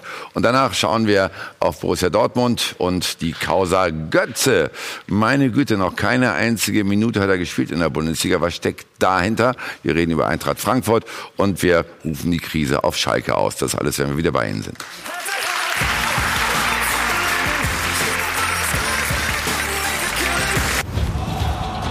Von Torra, der O2 Fußball Talk. Wir sind wieder zurück und verweisen Sie darauf, dass ab Dienstag wieder Champions League Zeit ist. Die Bayern spielen, der BVB spielt, darüber haben wir gleich noch zu reden. Aber zunächst machen wir Ihnen ein Angebot. Ricardo, bitte. Ja, für Angebote bin ich doch immer gut. Also, Champions League geht endlich wieder los. Dienstag und Mittwoch. Wir haben ganz, ganz viele neue Sachen. Und hier auf diesem Sender, bei Sky Sport News AD, dreht sich wirklich alles. Aber auch wirklich alles um die Champions League. Geht schon um 9 Uhr los mit unserem Champions League Frühstück. Und um 20.45 Uhr haben wir eine ganz neue Rubrik. Und den Chef, ach guck mal, sieht das gut aus, Cristiano Ronaldo hier. Und Schmiso. Endlich mal ja. neben richtigen Stars stehst du hier. Wahnsinn. Hier haben wir noch mal eine kleine Grafik. Also 9 Uhr geht's los. Und um 20.45 Uhr deine neue Sendung. Genau, Champions Corner. Ja. Also parallel zu dem immer, wenn Spiele sind, senden wir immer. Es gibt ja keine Champions League im Free TV mehr. Deswegen haben wir bei Sky gesagt, müssen den Leuten trotzdem irgendwas anbieten. Die Idee ist so, vier Leute treffen sich, gucken Fußball und quatschen einfach drüber. Ähm, drei davon sind immer dabei. Das ist Mirko Slomka, für taktische Analysen und so. Trainer, das hilft immer. Margot Dumont ist eine Fußballerin und Journalistin aus Frankreich, aus dem Land des Weltmeisters. Auch das ist nicht schlecht.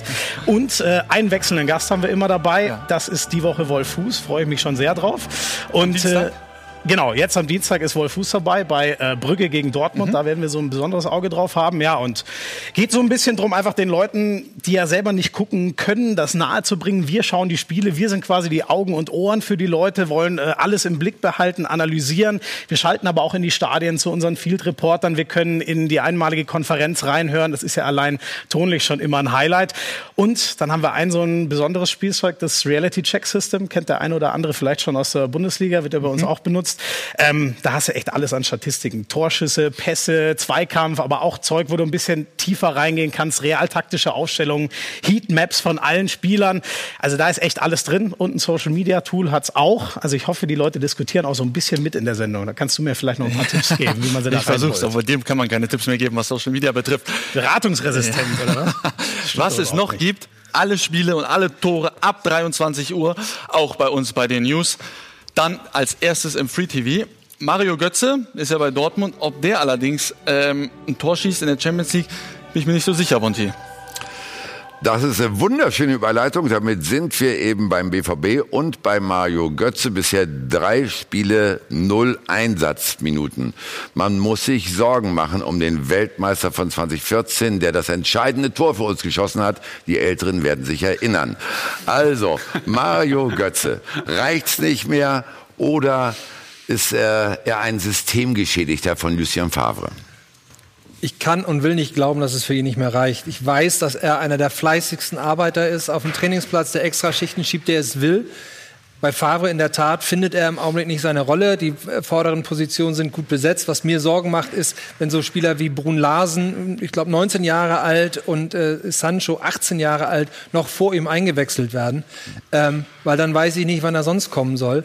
Äh, ist bricht mir wirklich das Herz, dass, dass so ein begnadeter Fußballer, wo wir alle dachten, er geht, wird der deutsche Messi oder der deutsche Cristiano Ronaldo, dass der im Augenblick so auf der Bank sitzt. Vielleicht muss man wirklich sagen, dann ist ein Vereinswechsel angesagt, ein Verein, der ihn unbedingt will, ein Verein, in dem er die Hauptrolle spielt. Weil so geht's nicht. Der geht durch die Decke, haben wir alle mal gedacht. Und jetzt stagniert er ohne Ende. Jan Age, hast du außer des Tanz dir mal Gedanken darüber gemacht, woran das liegen könnte? So ein Leistungseinbruch oder ich sag mal zumindest eine Stagnation?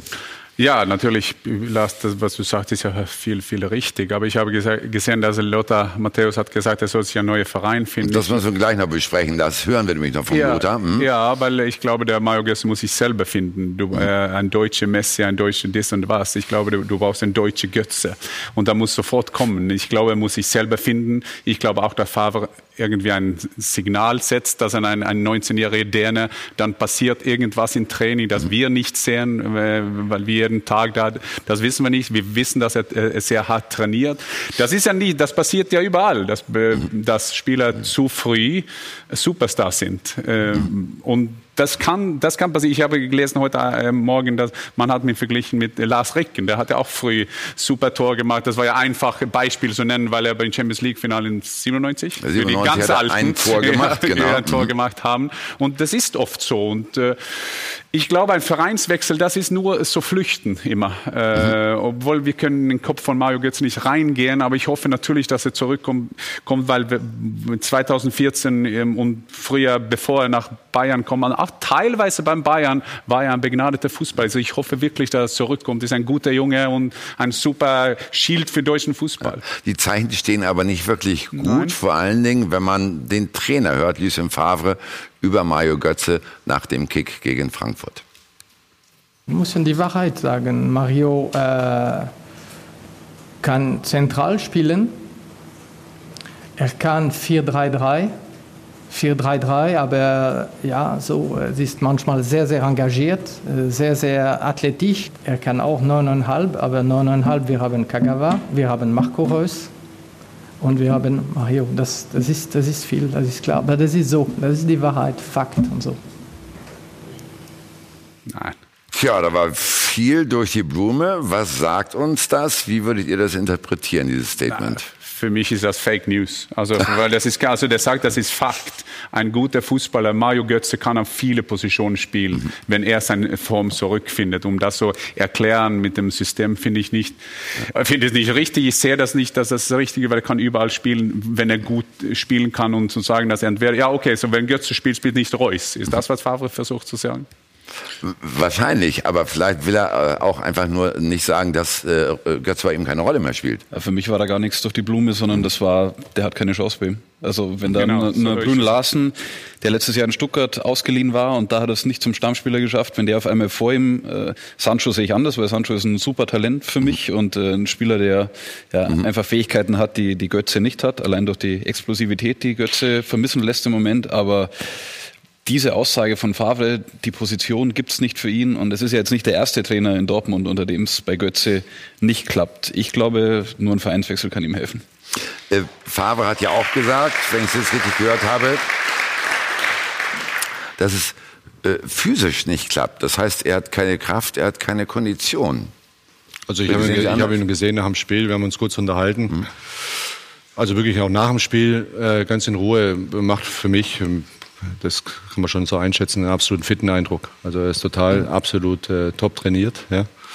ja. das sieht man einfach auch von der ganzen, ganzen Körper her. Ähm, das ist absolut aus der richtige Richtung. Ähm, aber ich glaube, es ist eher so, dass Farbe für ihn absolut keine Verwendung aktuell hat mhm. und auch nicht die Position vielleicht, die er unbedingt am besten spielen. Er hat ja eigentlich gleich am Anfang gesagt, eigentlich für ihn, er sieht ihn eigentlich ja. nur zentral und die, der BVB spielt ein bisschen anders. Ne? Also fällt er doch dem er System braucht, zum Opfer. Er braucht, er braucht schon eine Position und auch äh, die Rückendeckung natürlich eines Trainers, der ihm natürlich auch diese Freiheiten gibt, weil er ist ein mhm. unfassbar guter Fußballer. Ja. Aber er ist kein Sprintertyp für die Außen. Das ist er auch nicht. Ja. Wenn da viel gezockelt wird, gekickt wird hin und her, ja, dann äh, kann er auch mal über die Außen spielen. Aber so Sancho ist komplett anders, ja. Das ist richtig äh, dynamisch, äh, unheimlich schnell, ja. Äh, mhm. Und er ist ein ganz anderer Fußballertyp. Und er braucht sicherlich jemanden oder einen Verein, äh, wo er hundertprozentig reinpasst dann auch. Mhm. Ja. Die Frage ist, was ist der richtige Verein und welcher Trainer will den wirklich auch haben dann auch, dass er zum Spielen kommt, weil es eigentlich schade ist, so ein, so ein Fußballer mit so einer Qualität, dass er eigentlich auf der Bank versaut. Und dann sagen wir, das einzige Platz, wo er spielen kann, ist beim Klopp bei Liverpool. Weil dann sagen wir, weil er war in Bayern, jetzt kommt er zurück, verschiedene Trainer beim Dortmund, jetzt kommt Favre, er sagt, er spielt nicht. Ja. Nur der hat er auch voll. Liverpool ist auch Ja, genau, da, aber ich sage nur, ja, kann er nur beim Klopp spielen dann? Ja. Ist es was wir sagen? Mario Götze ist ein Spieler, der kann nur bei Jürgen Klopp spielen, sonst nichts. Egal in welchem Verein Jürgen Egal Klopp wo gerade er ist, ist. ja. fährt er nach Mainz, geht er nach Mainz, geht er nach Liverpool, dann muss er Klopp verfolgen. Ja. Okay. Wollen wir noch mal ganz, ganz kurz den Lothar Matthäus reinhören? Äh, die Geschichte mit dem Vereinswechsel? Bitte schön.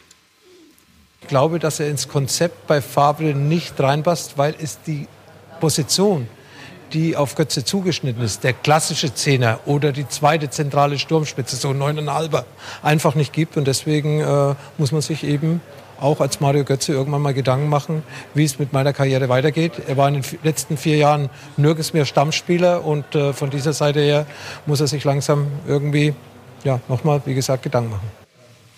So, da gibt's eine Menge Follower, wie man heutzutage sagt, hier in der Runde. Ne? Also Vereinswechsel wäre vielleicht eine Maßnahme.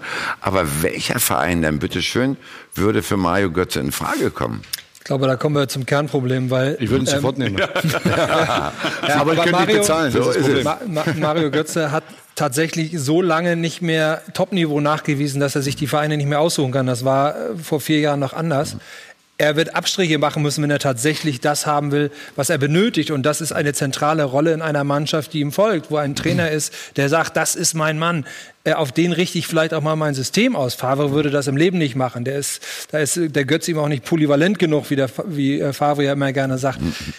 Vielleicht müsste er tatsächlich sehen, jetzt packen wir mal dieses Weltmeistertor von 2014 in, in eine Kiste, schieben es unter das Bett und fangen an, vielleicht in einem aufstrebenden, dynamischen Verein wie Eintracht Frankfurt. Oder aber sogar ins Ausland gehen? Vielleicht. Und die, Eng die Engländer wollten, würden ihn ja sofort äh, nehmen. Aber ich glaube, das, ich, Vereinswechsel ja, aber ich glaube, dass Götze muss sich auch finden, weil wär, wäre er in Topform, hätte Favre auch irgendwie einen Platz für ihn vielleicht, ge- vielleicht gefunden in, in der Mannschaft. Aber ich will auch sagen, dass Favre, das ist ja auch eine, eine super Weise, Favre zu zeigen, dass er ein Leader ist. Also ich bestimme auf Dortmund. Ja, er hat 2014 das entscheidende Tor gemacht, aber hier bestimme ich. Das ist meine Mannschaft. Ich spiele Mario Götze, wenn ich das gut finde. Das ist, passt ja auch zum Favres Führungsstil genau jetzt. Mhm. Gut, aber inwieweit, wenn Mario Götze sich entscheidet zu bleiben, inwieweit, Freddy, könnte dann eine große Karriere sogar tragisch zu Ende gehen? Die sollte nicht tragisch zu Ende gehen, aber die Frage ist auch, was er, wie er sich selbst dann auch sieht. Ja, also was, was sein Anspruch ist. Natürlich sein Anspruch ist immer top zu spielen. Die Frage bei den Spielern manchmal auch, die sich dann irgendwo ein bisschen verrannt haben, auch nicht weitergekommen sind. Ich habe das in meiner Karriere das eine oder andere Mal auch gehabt. Bist du bereit, auch als Spieler einen Schritt rückwärts zu machen? Ja? Haben Sie auch Vielleicht einen gemacht. kleiner, ja, einen kleineren Verein zu nehmen und da wieder dann danach wieder zwei Schritte nach vorne zu gehen. Ja? Um einfach wieder auch den Spaß wieder zurückzugewinnen, zu spielen. Weil das Entscheidende ist immer, du musst spielen. Auch in diesem Alter musst du spielen. Und äh, da bringt dir jetzt erstmal die Vergangenheit erstmal gar nichts, weil das kann ihm ja auch natürlich auch keinen Spaß machen, das ist auch ganz klar. Aber er selber muss auch bereit sein, äh, vielleicht diesen Schritt rückwärts zu machen, ja, um zu überlegen, wo passe ich hin, welcher Trainer will mich haben, welcher Verein möchte mich haben. Und, äh, und das meine ich aus sportlicher Sicht, aber genauso aus wirtschaftlicher Sicht am Ende des Tages. Wenn du natürlich nur guckst, dass du top, top, top, top, top oben, dann kannst du irgendwo nach England gehen oder wie auch immer zu irgendeinem Verein, der wird dich, der wird dich dann äh, wirtschaftlich auf jeden Fall bezahlen können, aber passt es dann? Ja? Wie war das Wollen bei Ihnen, wirklich Sie sind von Dortmund nach Hannover und haben es nie bereut, Genau. oder? Nee, ich habe es nicht bereut und habe noch einen Schritt nach vorne wieder gemacht. Genau. Ja. ja und bin zurück in die Nationalmannschaft gekommen. Also sind so, so Themen, versuche ich auch dem einen oder anderen Spieler manchmal zu erklären. Es ist nicht schlimm, wenn du dich mal kurz verrannt hast oder es läuft gerade nicht. Mach den Schritt rückwärts, mach's nachher. Wenn du von dir überzeugt bist, dass du Qualität hast etc., machst du wieder zwei Schritte nach vorne. Gar kein Problem. Ich glaube, es ist auch, das ist ja auch für Dortmund nicht gut, weil bei jedem, bei jedem Spiel ist er Götze, der sitzt auf der Bank, der spielt nicht. Das ist ja auch nicht gut für den.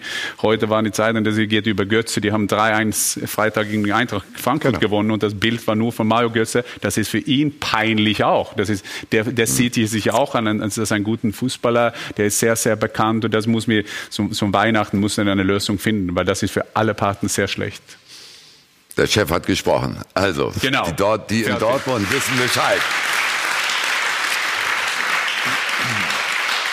Es geht genau auf die Mittagsstunde zu und das heißt, wir lösen jetzt unser Fan-Voting auf. Voll auf die Zwölf. Die Frage war, ist äh, die Geschichte, die Erfolgsstory, die Vizemeisterschaft von Schalke 04 nur eine Eintagsfliege gewesen? Jetzt ist es 12 Uhr. In einigen Haushalten wird man jetzt wissen, dass das Mittagessen fertig sein muss. Bei uns schauen wir auf die Antwort. So. Da haben wir es, ne, oder? Also, das ist eigentlich erst einmal so ein bisschen die Vorschau auf eins der Themen unserer Sendung. Das sollte Ihnen nur sagen, das Voting ist hiermit beendet. Die Auflösung folgt, wenn wir über Schalke 04 in dieser Sendung reden. Zunächst kommen wir aber zu Eintracht Frankfurt. Es läuft nicht ganz rund, es hakt hier und da in der laufenden Saison. Aber Freddy Bobic, der Vorstandsvorsitzende, hat ein großes erstes Jahr hingelegt mit jetzt der Europa League und Natürlich hat das Ganze wunderbar geendet mit dem DFB-Pokalsieg. Der Mann, der neben mir sitzt, ist der Baumeister des neuen Eintracht-Erfolgs.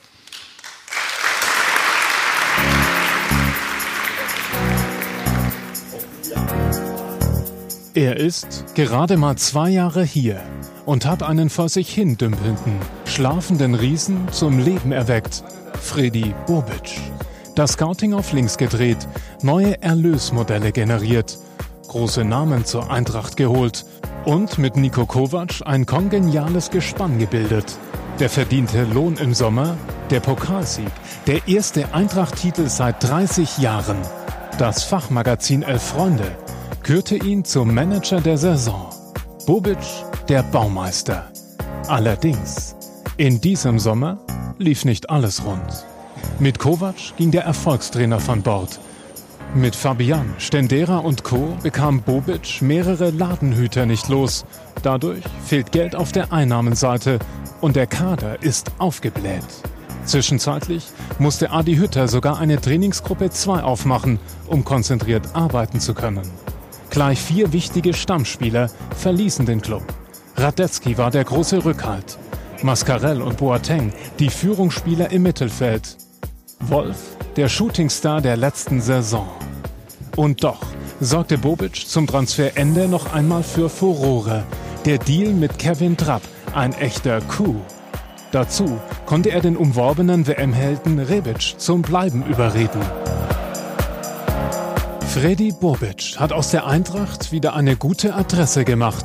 Auch die Konkurrenz nimmt es wahr.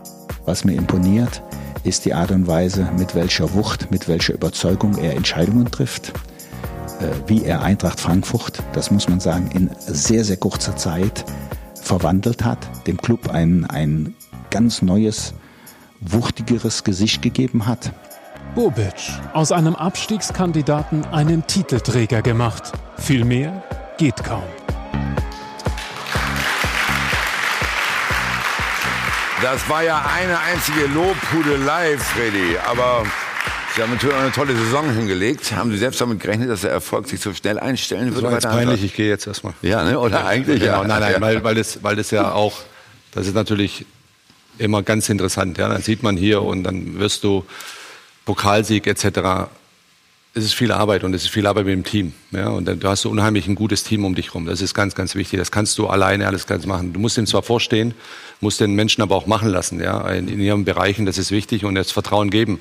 Und es ist wirklich ein Teamwork, was in zwei Jahre unfassbar gut funktioniert hat, wo ich auch richtig drauf stolz bin, mit diesem Team zu, zusammenarbeiten zu können. Ja.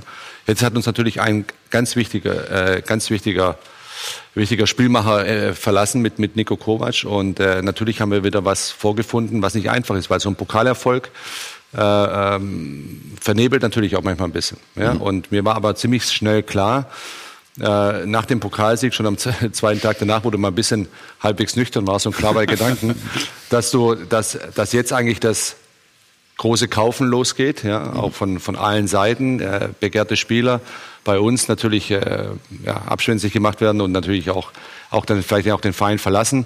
Und äh, dass ein großer Wandel wieder vor uns steht. Und das hat mir eigentlich mehr Kopfschmerzen gemacht, ja, weil viele vergessen eigentlich dann, wenn du mal sowas erreicht hast, was außergewöhnlich ist für, für, für uns bei der Eintracht, dass, äh, dass dann das richtige Arbeiten erst, erst richtig weitergeht und wieder von vorne losgeht. Ja. Es war ja wirklich auch eine große Zäsur jetzt und äh, Jan Arge Fjordhoff hat in seiner These gesagt, der schmerzlichste Abgang der Eintracht am Ende der Saison war der Trainer, also Nico Kovac. Das musst du begründen.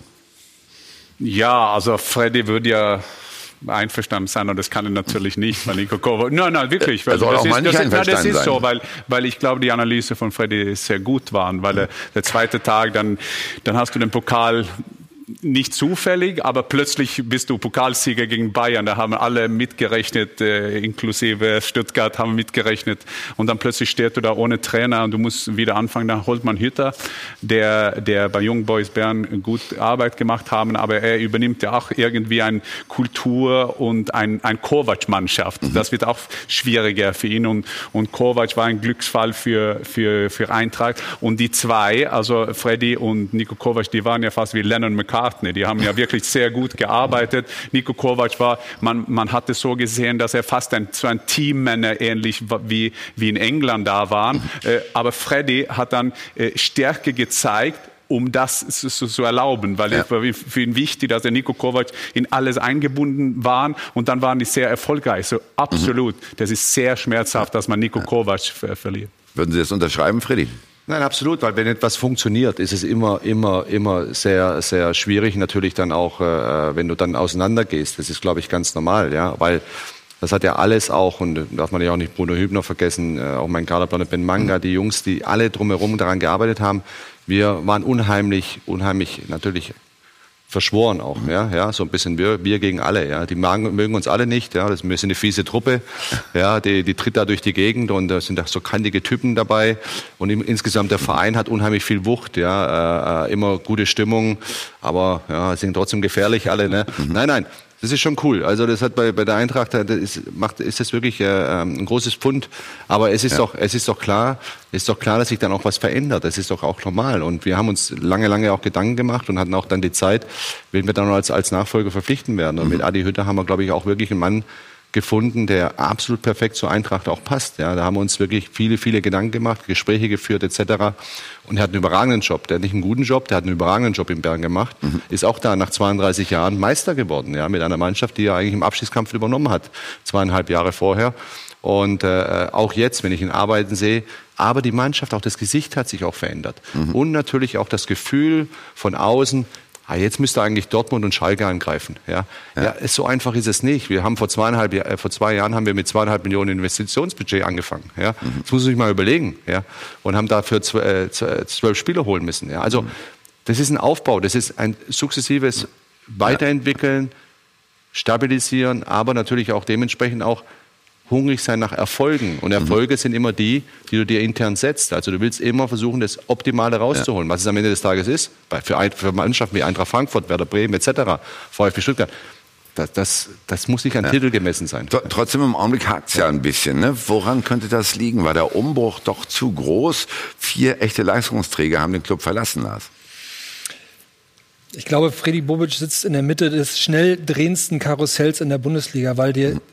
das Konzept von Eintracht Frankfurt einfach darauf aus, ausgelegt ist, Spieler zu holen, die den Verein sehr schnell wieder verlassen werden. Du hast im Augenblick noch nicht die Power, diese Spieler zu erhalten. Sie machen eine sehr bewundernswerte, sehr kreative Transferarbeit, die ich, die ich wirklich äh, an dieser Stelle auch mal loben muss. Sie gehen kreative Wege, gucken bei den großen Vereinen, bei Real Madrid, bei Chelsea, bei Man United auf die Bänke, in die zweite Mannschaften, gucken, wo haben die was hinverliehen, teilweise von Real in die zweite spanische Liga, leihen da was aus. Das ist prima, aber das ist halt eine schwierige Basis. Ich habe eben an die Wand geguckt, sehr interessant. Vier Stammspieler haben äh, den Verein verlassen und haben insgesamt 9 Millionen Euro eingebracht. Mhm. Wenn man das zum Beispiel auf Dortmund umlegt, mit Aubameyang, mit Dembele, da sind 180 Millionen Euro hängen geblieben.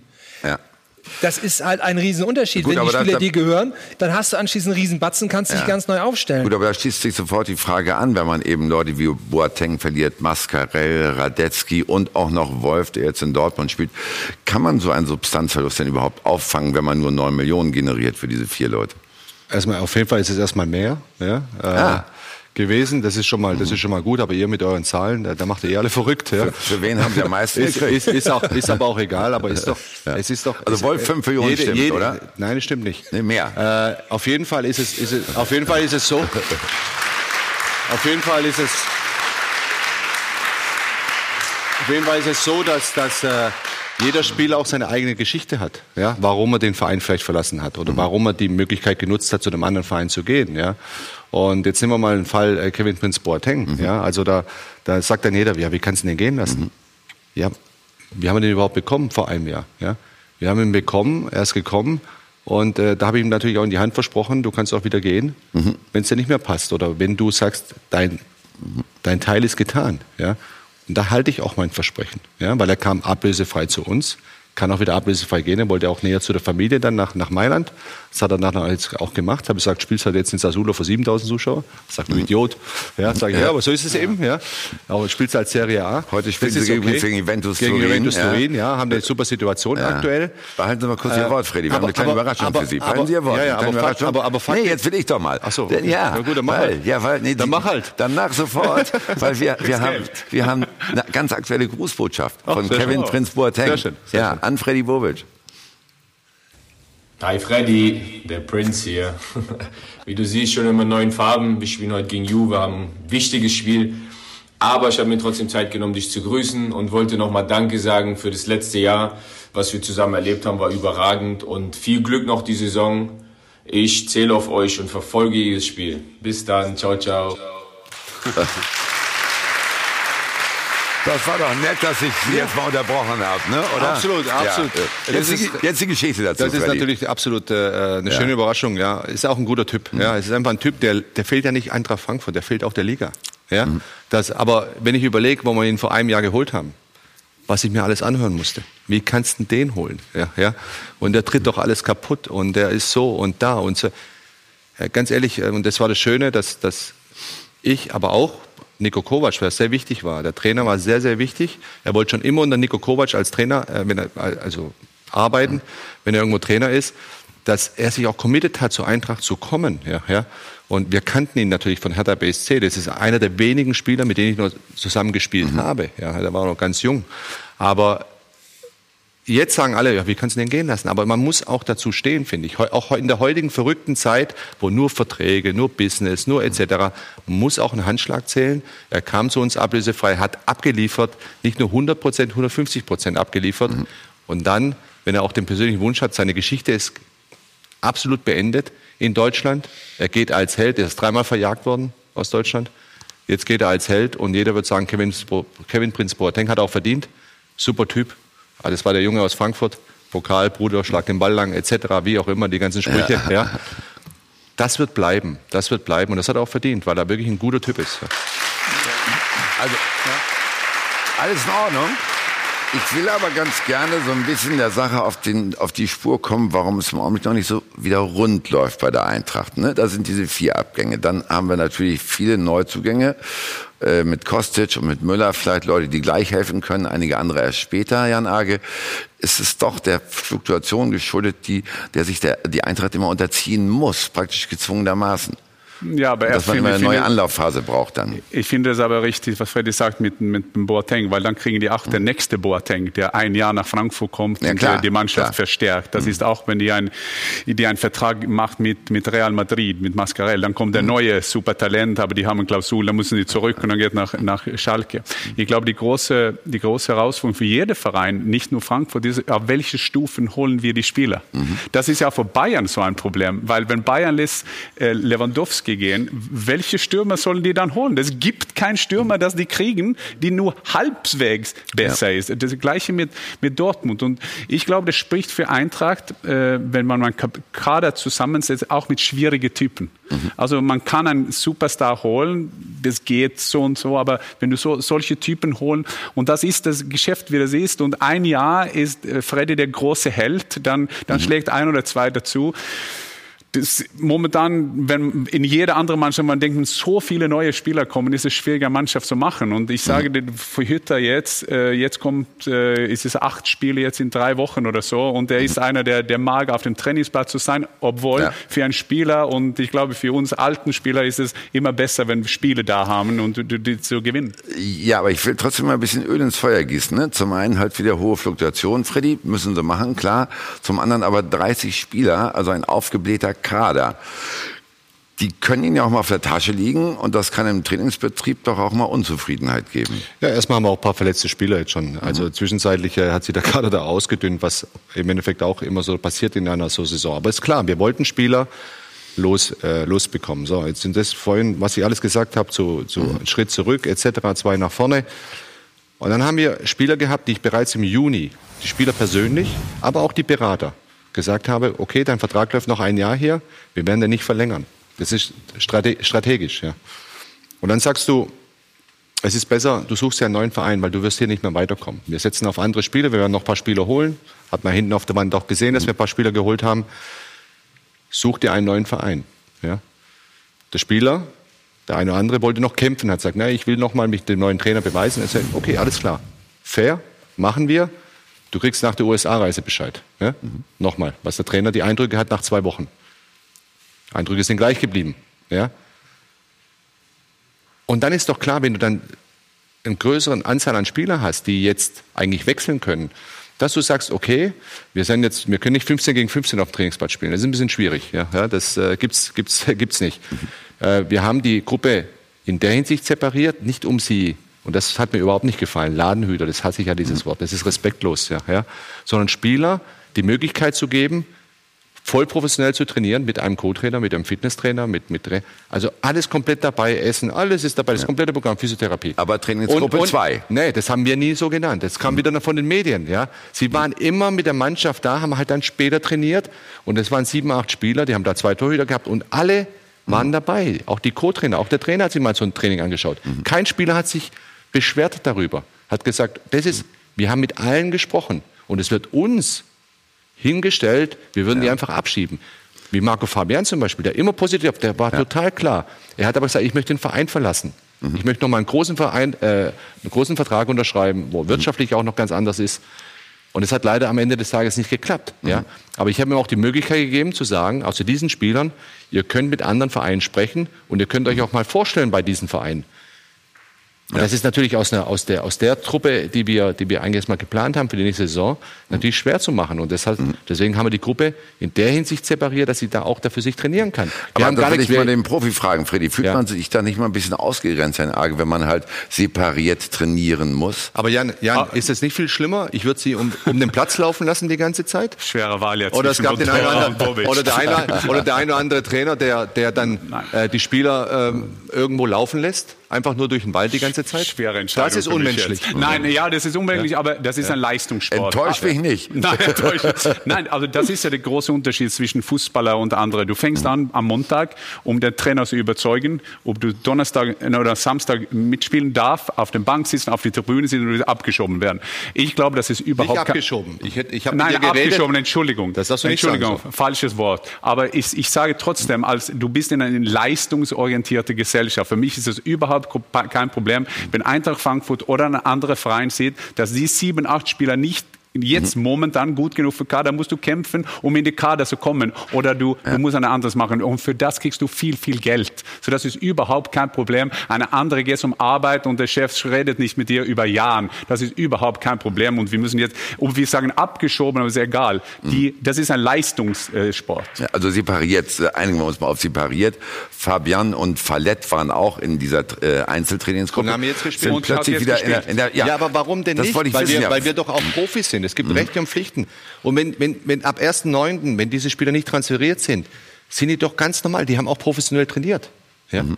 Die haben absolut professionell trainiert. Die haben sich nicht gehen lassen hin und her. Die haben, ich habe selbst bei meinem Training auch zugeschaut. Ja, mhm. die haben, die haben absolut für sich selbst auch das sind Profis. Ja? Ja. Und wir machen hier und bringen das Taschentuch und wie auch immer. Ja, aber die sind aber nicht eingespielt mit der Mannschaft, Freddy. Nein, das hat doch damit gar nichts zu tun. Hat doch gar nichts zu tun. Aber sie sind körperlich fit. Mhm. Aber du kannst nicht 15 gegen 15 spielen. Ja, Nochmal. Felix ja? Magath hat gefragt. Und das, das Problem übrigens, das Problem haben nicht, nicht nur wir. Das Problem haben viele in der Bundesliga, ja. dass die, die Kader viel zu groß sind. Bei uns wurde es diskutiert, mhm. oberflächlich, schlecht recherchiert, ja, mhm. einfach nur auf Krawall gebürstet. Ja. Aber es ist trotzdem ja. nicht der Optimalfall, wenn der Kader so groß ist und aufgebläht. Ja, natürlich. Und jetzt ist er zu klein bei Bahn, ist auch schlecht. Ja. Ja, noch ist er nicht zu klein. Also die Bayern haben ja, das ja bewusst, okay. bewusst aber gemacht. Glaub, dass zwei, drei Verletzte werden sie noch kriegen bis Winter. Dass aber, es nicht ja. die Situation gibt, dass Spieler nicht mit der Mannschaft trainieren können. Ja, aber Felix Magath hat einmal. Also das ist, das ist heuchlerisch, wirklich muss ich sagen. Das ist absolut über, oberflächlich und heuchlerisch, weil ganz klar nochmal, mhm. wenn ich zu dir gesagt habe, wie hast du dich als Spieler gefühlt? Wenn ein Trainer zu dir kam und sagt, pass auf, du spielst keine Rolle mehr. Das hat dir wehgetan. Aber das war ehrlich. Ich hätte es auch anders machen können. Ich hätte hier die Journalie anrufen können, hätte sagen können, guck mal, dass du den mal rausschiebst hier ungefähr. Der, der hat keine, spielt keine Rolle mehr und wir machen es ganz auf die andere Art. Das ist, das ist nicht professionell. Aber es ist klar, wenn du mit einem redest und sagst, so ist es. Der, der Felix Magath hat. Der Felix Magath hat einmal gesagt zum Bashiro Salou, er sagt, er hat den, den Tor nicht getroffen. Er sagt, er, ist es möglich, dann du den Tor nicht triffst, dass du Geld zurückzählst zum Verein? Also, und da war ganz still in die Kabine, so für, für zehn Minuten hat gesagt, nein, ich will nicht zahlen, hat immer Bashiro Salou gesagt. Aber ich, ich verstehe, was du meinst, aber trotzdem, der hat ja im Juni so gesagt zum Spieler, du gehörst nicht zum Plan. Genau, das, wäre einfach der Optimalfall gewesen, wenn die Spieler einen Ja. neuen Verein gefunden hätten. Aber es ist halt nun mal Fakt, dass es nicht aber, aber, hat. es, aber es ist doch normal, dass du ihnen dann das Professionellste anbietest, ja. Und das, und das haben wir auch gemacht, ja. Gut, dann zu einer anderen Personalie. Äh, vielleicht am Schluss dieses Blogs, denn wir haben auch eine Fanfrage vorliegen und die geben wir natürlich gerne an Freddy Bobic weiter.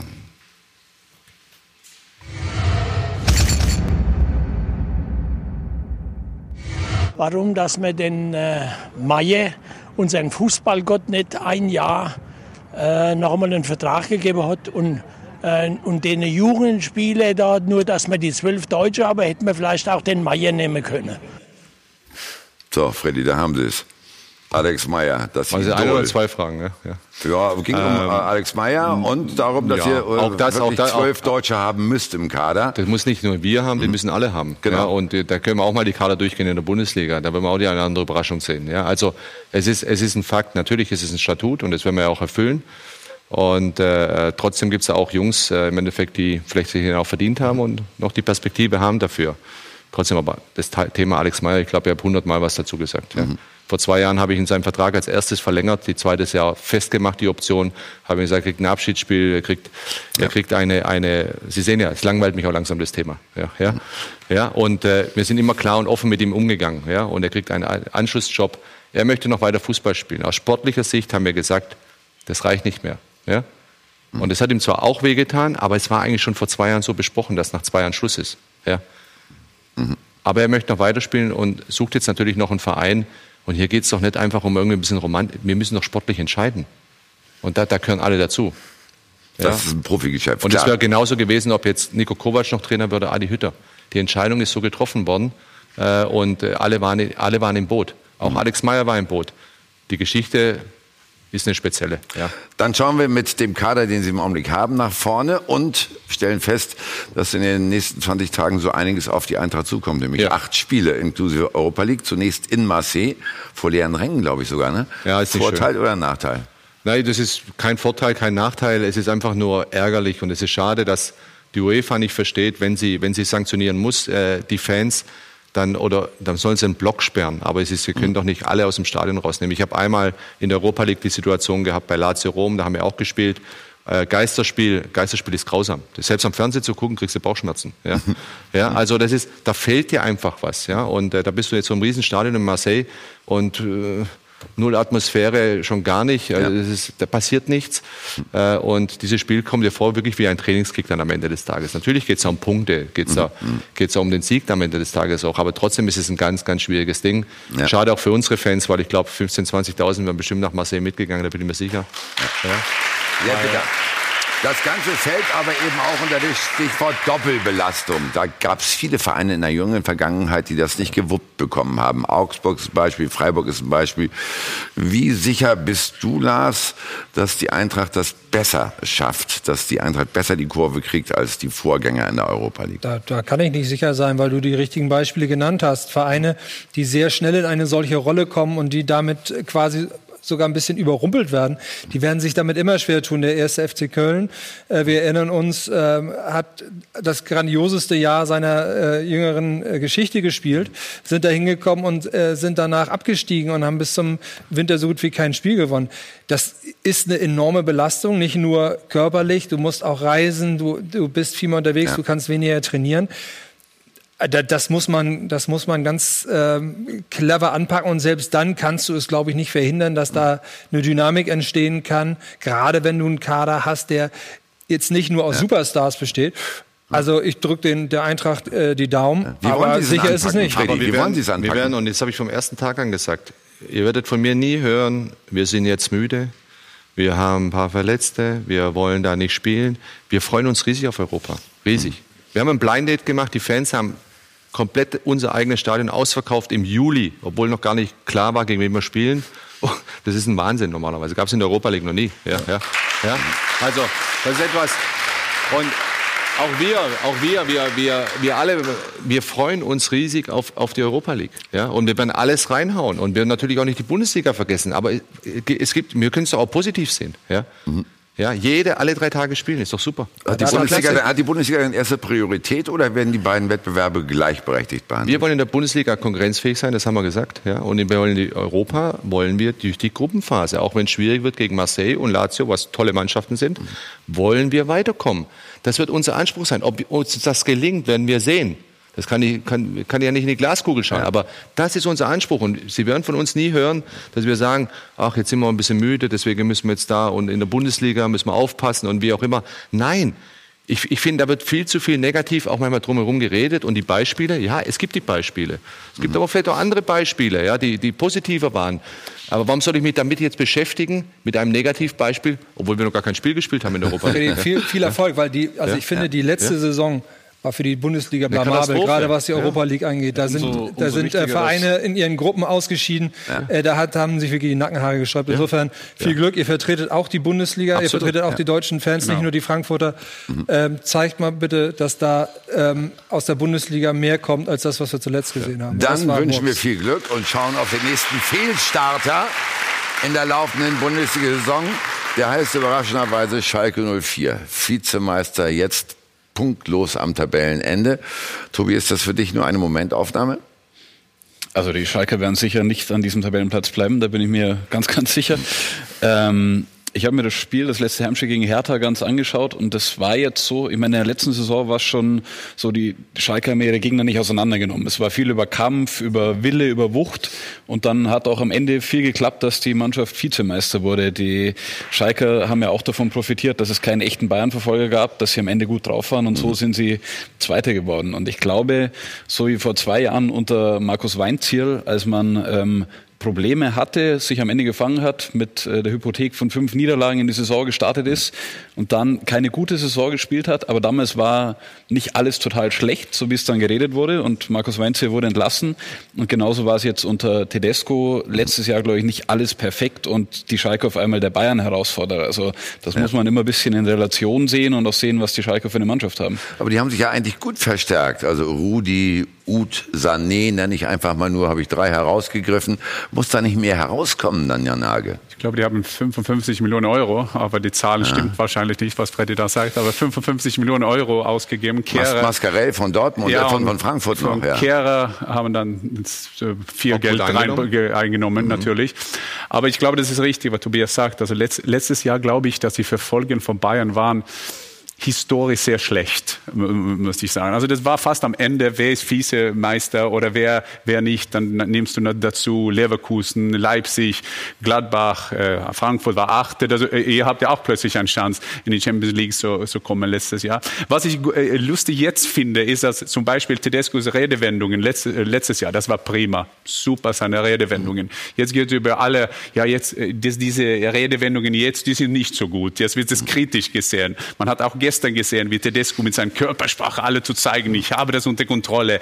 Wir ja. kämpfen ganz, ganz hart hier äh, wieder zurückzukommen. Und, und ich denke auch, dass wenn, wenn, wenn letzte Saison auch haben die sich gut eingestellt auf den Gegner äh, und dann nach einem Jahr bist du Vizemeister, die Erwartungen höher, wir sollen mehr unterhalten. Äh, Schalke-Fans, die, die, ich war ja einmal beim Schalke beim Topspiel und da habe ich fast die Billardkugel Nummer 8 in den Kopf bekommen, weil wegen Markus Merck. Aber wir waren da, die sind fanatisch fanatisch, die wollen, die wollen eine Mannschaft haben, nach vorne kommen. Da müssen wir den Älteren auch nochmal erklären. Markus, die. Markus Merck war derjenige, der angeblich Schalke die Meisterschaft versaut hat, weil er im letzten Spiel beim HSV und Bayern München noch einen Freistoß für die Bayern geschossen, äh, gepfiffen hat, den anders genau. sondern reingeschossen ja, hat. Ne? So, und da war teilweise noch Norweger schuld. Äh, nein, und dann war er im Stadion und hat fast die Billardkugel an den Kopf gekriegt. Nummer 8, so. schwarz. Nummer 8, ja. Aber okay. äh, wir, wir, wir, wir sehen das so und das sieht man ja oft bei Mannschaften. Vielleicht spielt man eine Saison ein bisschen mhm. zu groß, äh, Freddy hat ja auch gesagt, plötzlich ist man Pokalsieger geworden, ja. die Erwartungen sind höher und jetzt, jetzt muss man ja. die Kurve kriegen. Ich will vielleicht mal eine etwas abenteuerliche These reinwerfen lassen. Kann es sein, dass Schalke auch bei den Transfers jetzt zu wenig individuelle Klasse geholt hat und mehr, also die ganzen Transfers, die Neuverpflichtungen alle mehr dem System untergeordnet hat? Da würde ich dir zustimmen, ja. Ähm, nicht so sehr bei der Klasse, weil die, die Spieler, die sie geholt haben, die haben schon alle irgendwie was. Die haben ihr, ihre Qualitäten in anderen Vereinen nachgewiesen. Das ist einfach alles so 3 plus. Ja, es, es, es, und vor allen Dingen sind es alles Systemspieler. Mir mhm. fehlt da irgendwie so ein bisschen der große Wurf. Die haben Goretzka verloren, sie haben Kehrer verloren, sie haben Max Meyer verloren. Das waren irgendwie alles so, ja, so Nasen, so Typen. Die, äh, Hövedes ist vor, vor einem Jahr gegangen. Das war auch so ein, so ein Leader, den, den Tedesco ja ziemlich hat über die Klinge springen lassen. Jetzt haben sie noch Naldo. Aber beim Rest, denke ich, ist alles so ein bisschen vernünftig zusammengepuzzelt.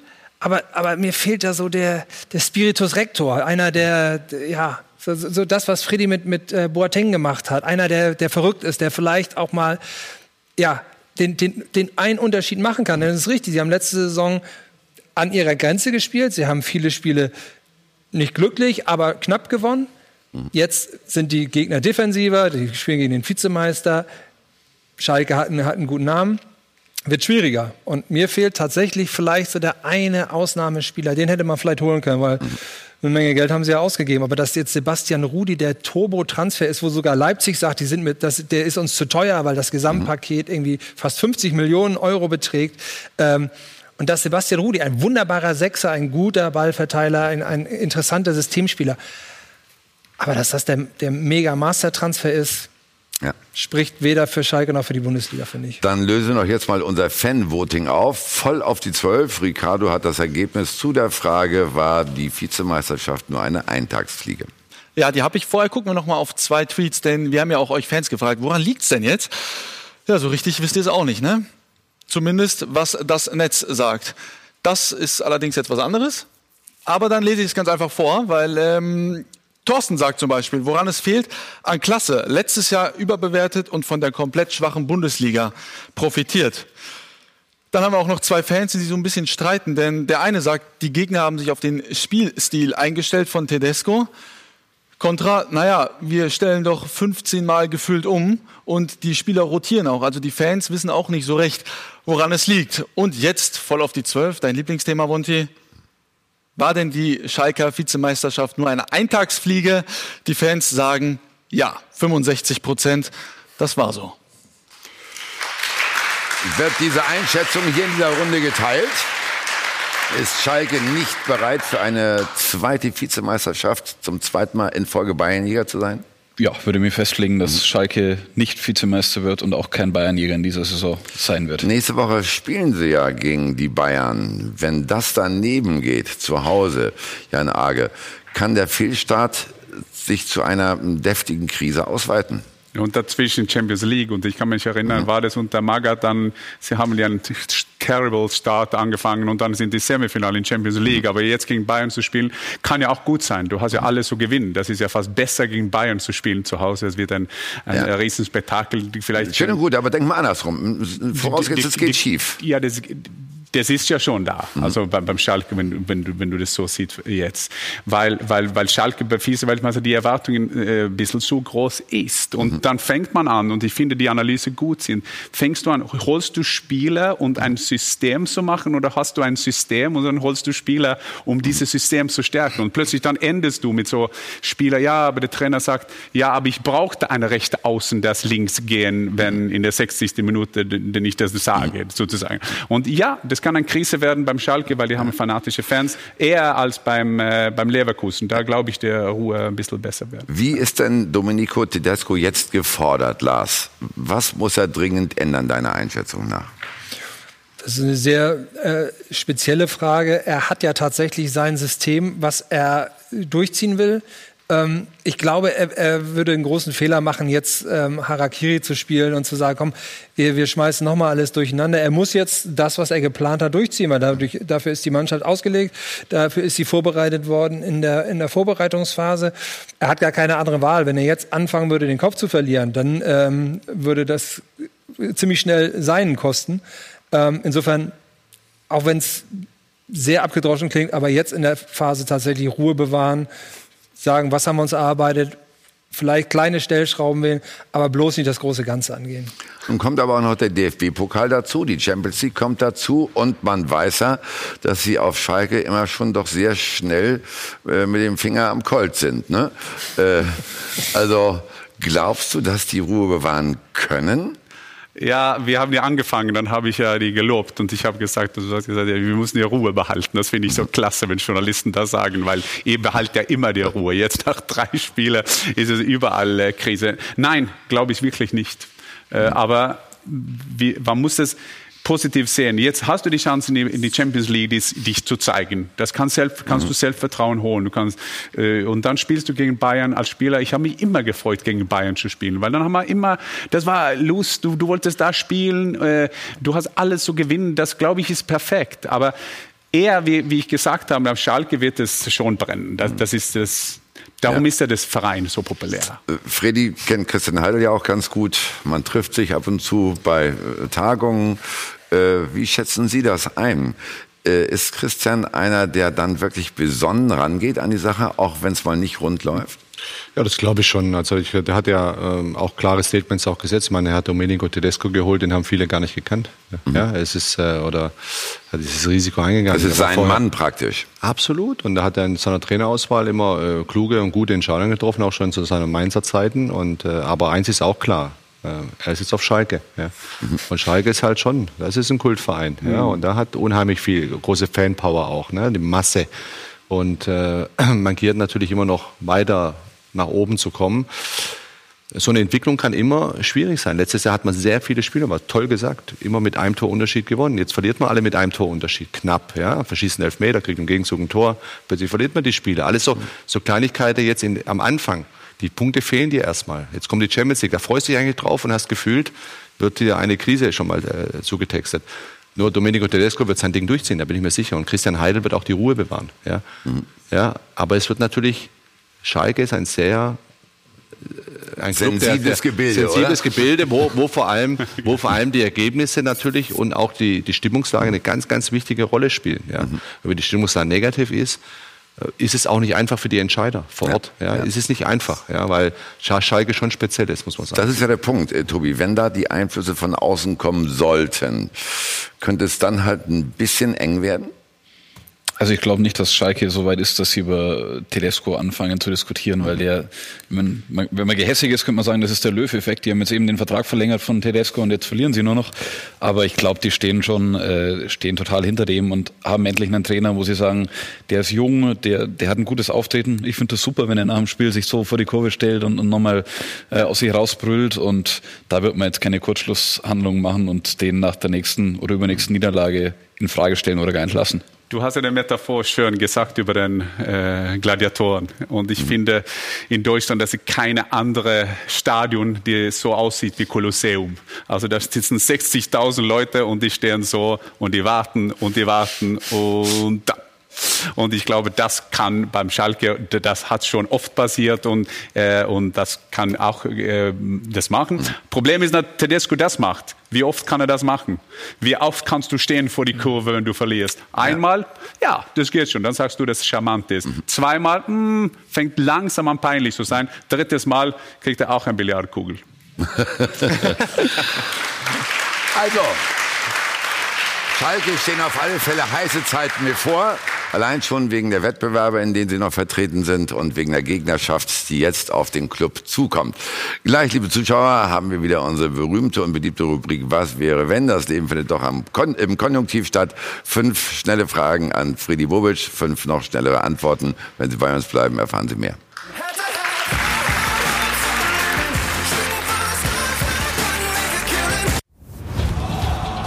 Von Torra, der O2 Fußball Talk. Da sind wir wieder zurück und stellen fünf Fragen an Freddy Bobic. Was wäre wenn? Los geht's. Wenn ich 50 Millionen im Lotto gewinnen würde, dann? würde ich nicht sofort bei der Eintracht investieren. Oh, und, Aber, und 50 plus 1 unterlaufen, oder wie? Sofort, ja. würde, würde er sich die Mehrheit sichern, ne? Ja, kann ich gut verstehen, aber freue mich, dass Ihr Herz zwischen so sehr für die Adlerträger schlägt. Wenn ich eine Person meiner Wahl interviewen dürfte, dann? Oh, das ist gut. Äh, ja, für mich wäre es immer so in der Vergangenheit immer Michael Jordan gewesen. Ja, den hätte ich mal gerne einfach mal interviewen. Ja. Warum? Ja, einfach seine ganz, seinen ganzen Weg, seine, wie er alles auch nach der Karriere auch weiter, weiter gemacht hat. Ja. Äh, richtiger Businessman auch geworden ist. Äh, dann natürlich war ein Riesenfan von ihm damals auch. Also das wäre so eine Person, ein, ein Weltstar. Ja. Eins der beste Basketballspieler der Welt. Er ist und bleibt der Beste, genau. Mhm. Wenn ich zu Hause selber kochen muss, dann? Ja, dann wird man alle verhungern.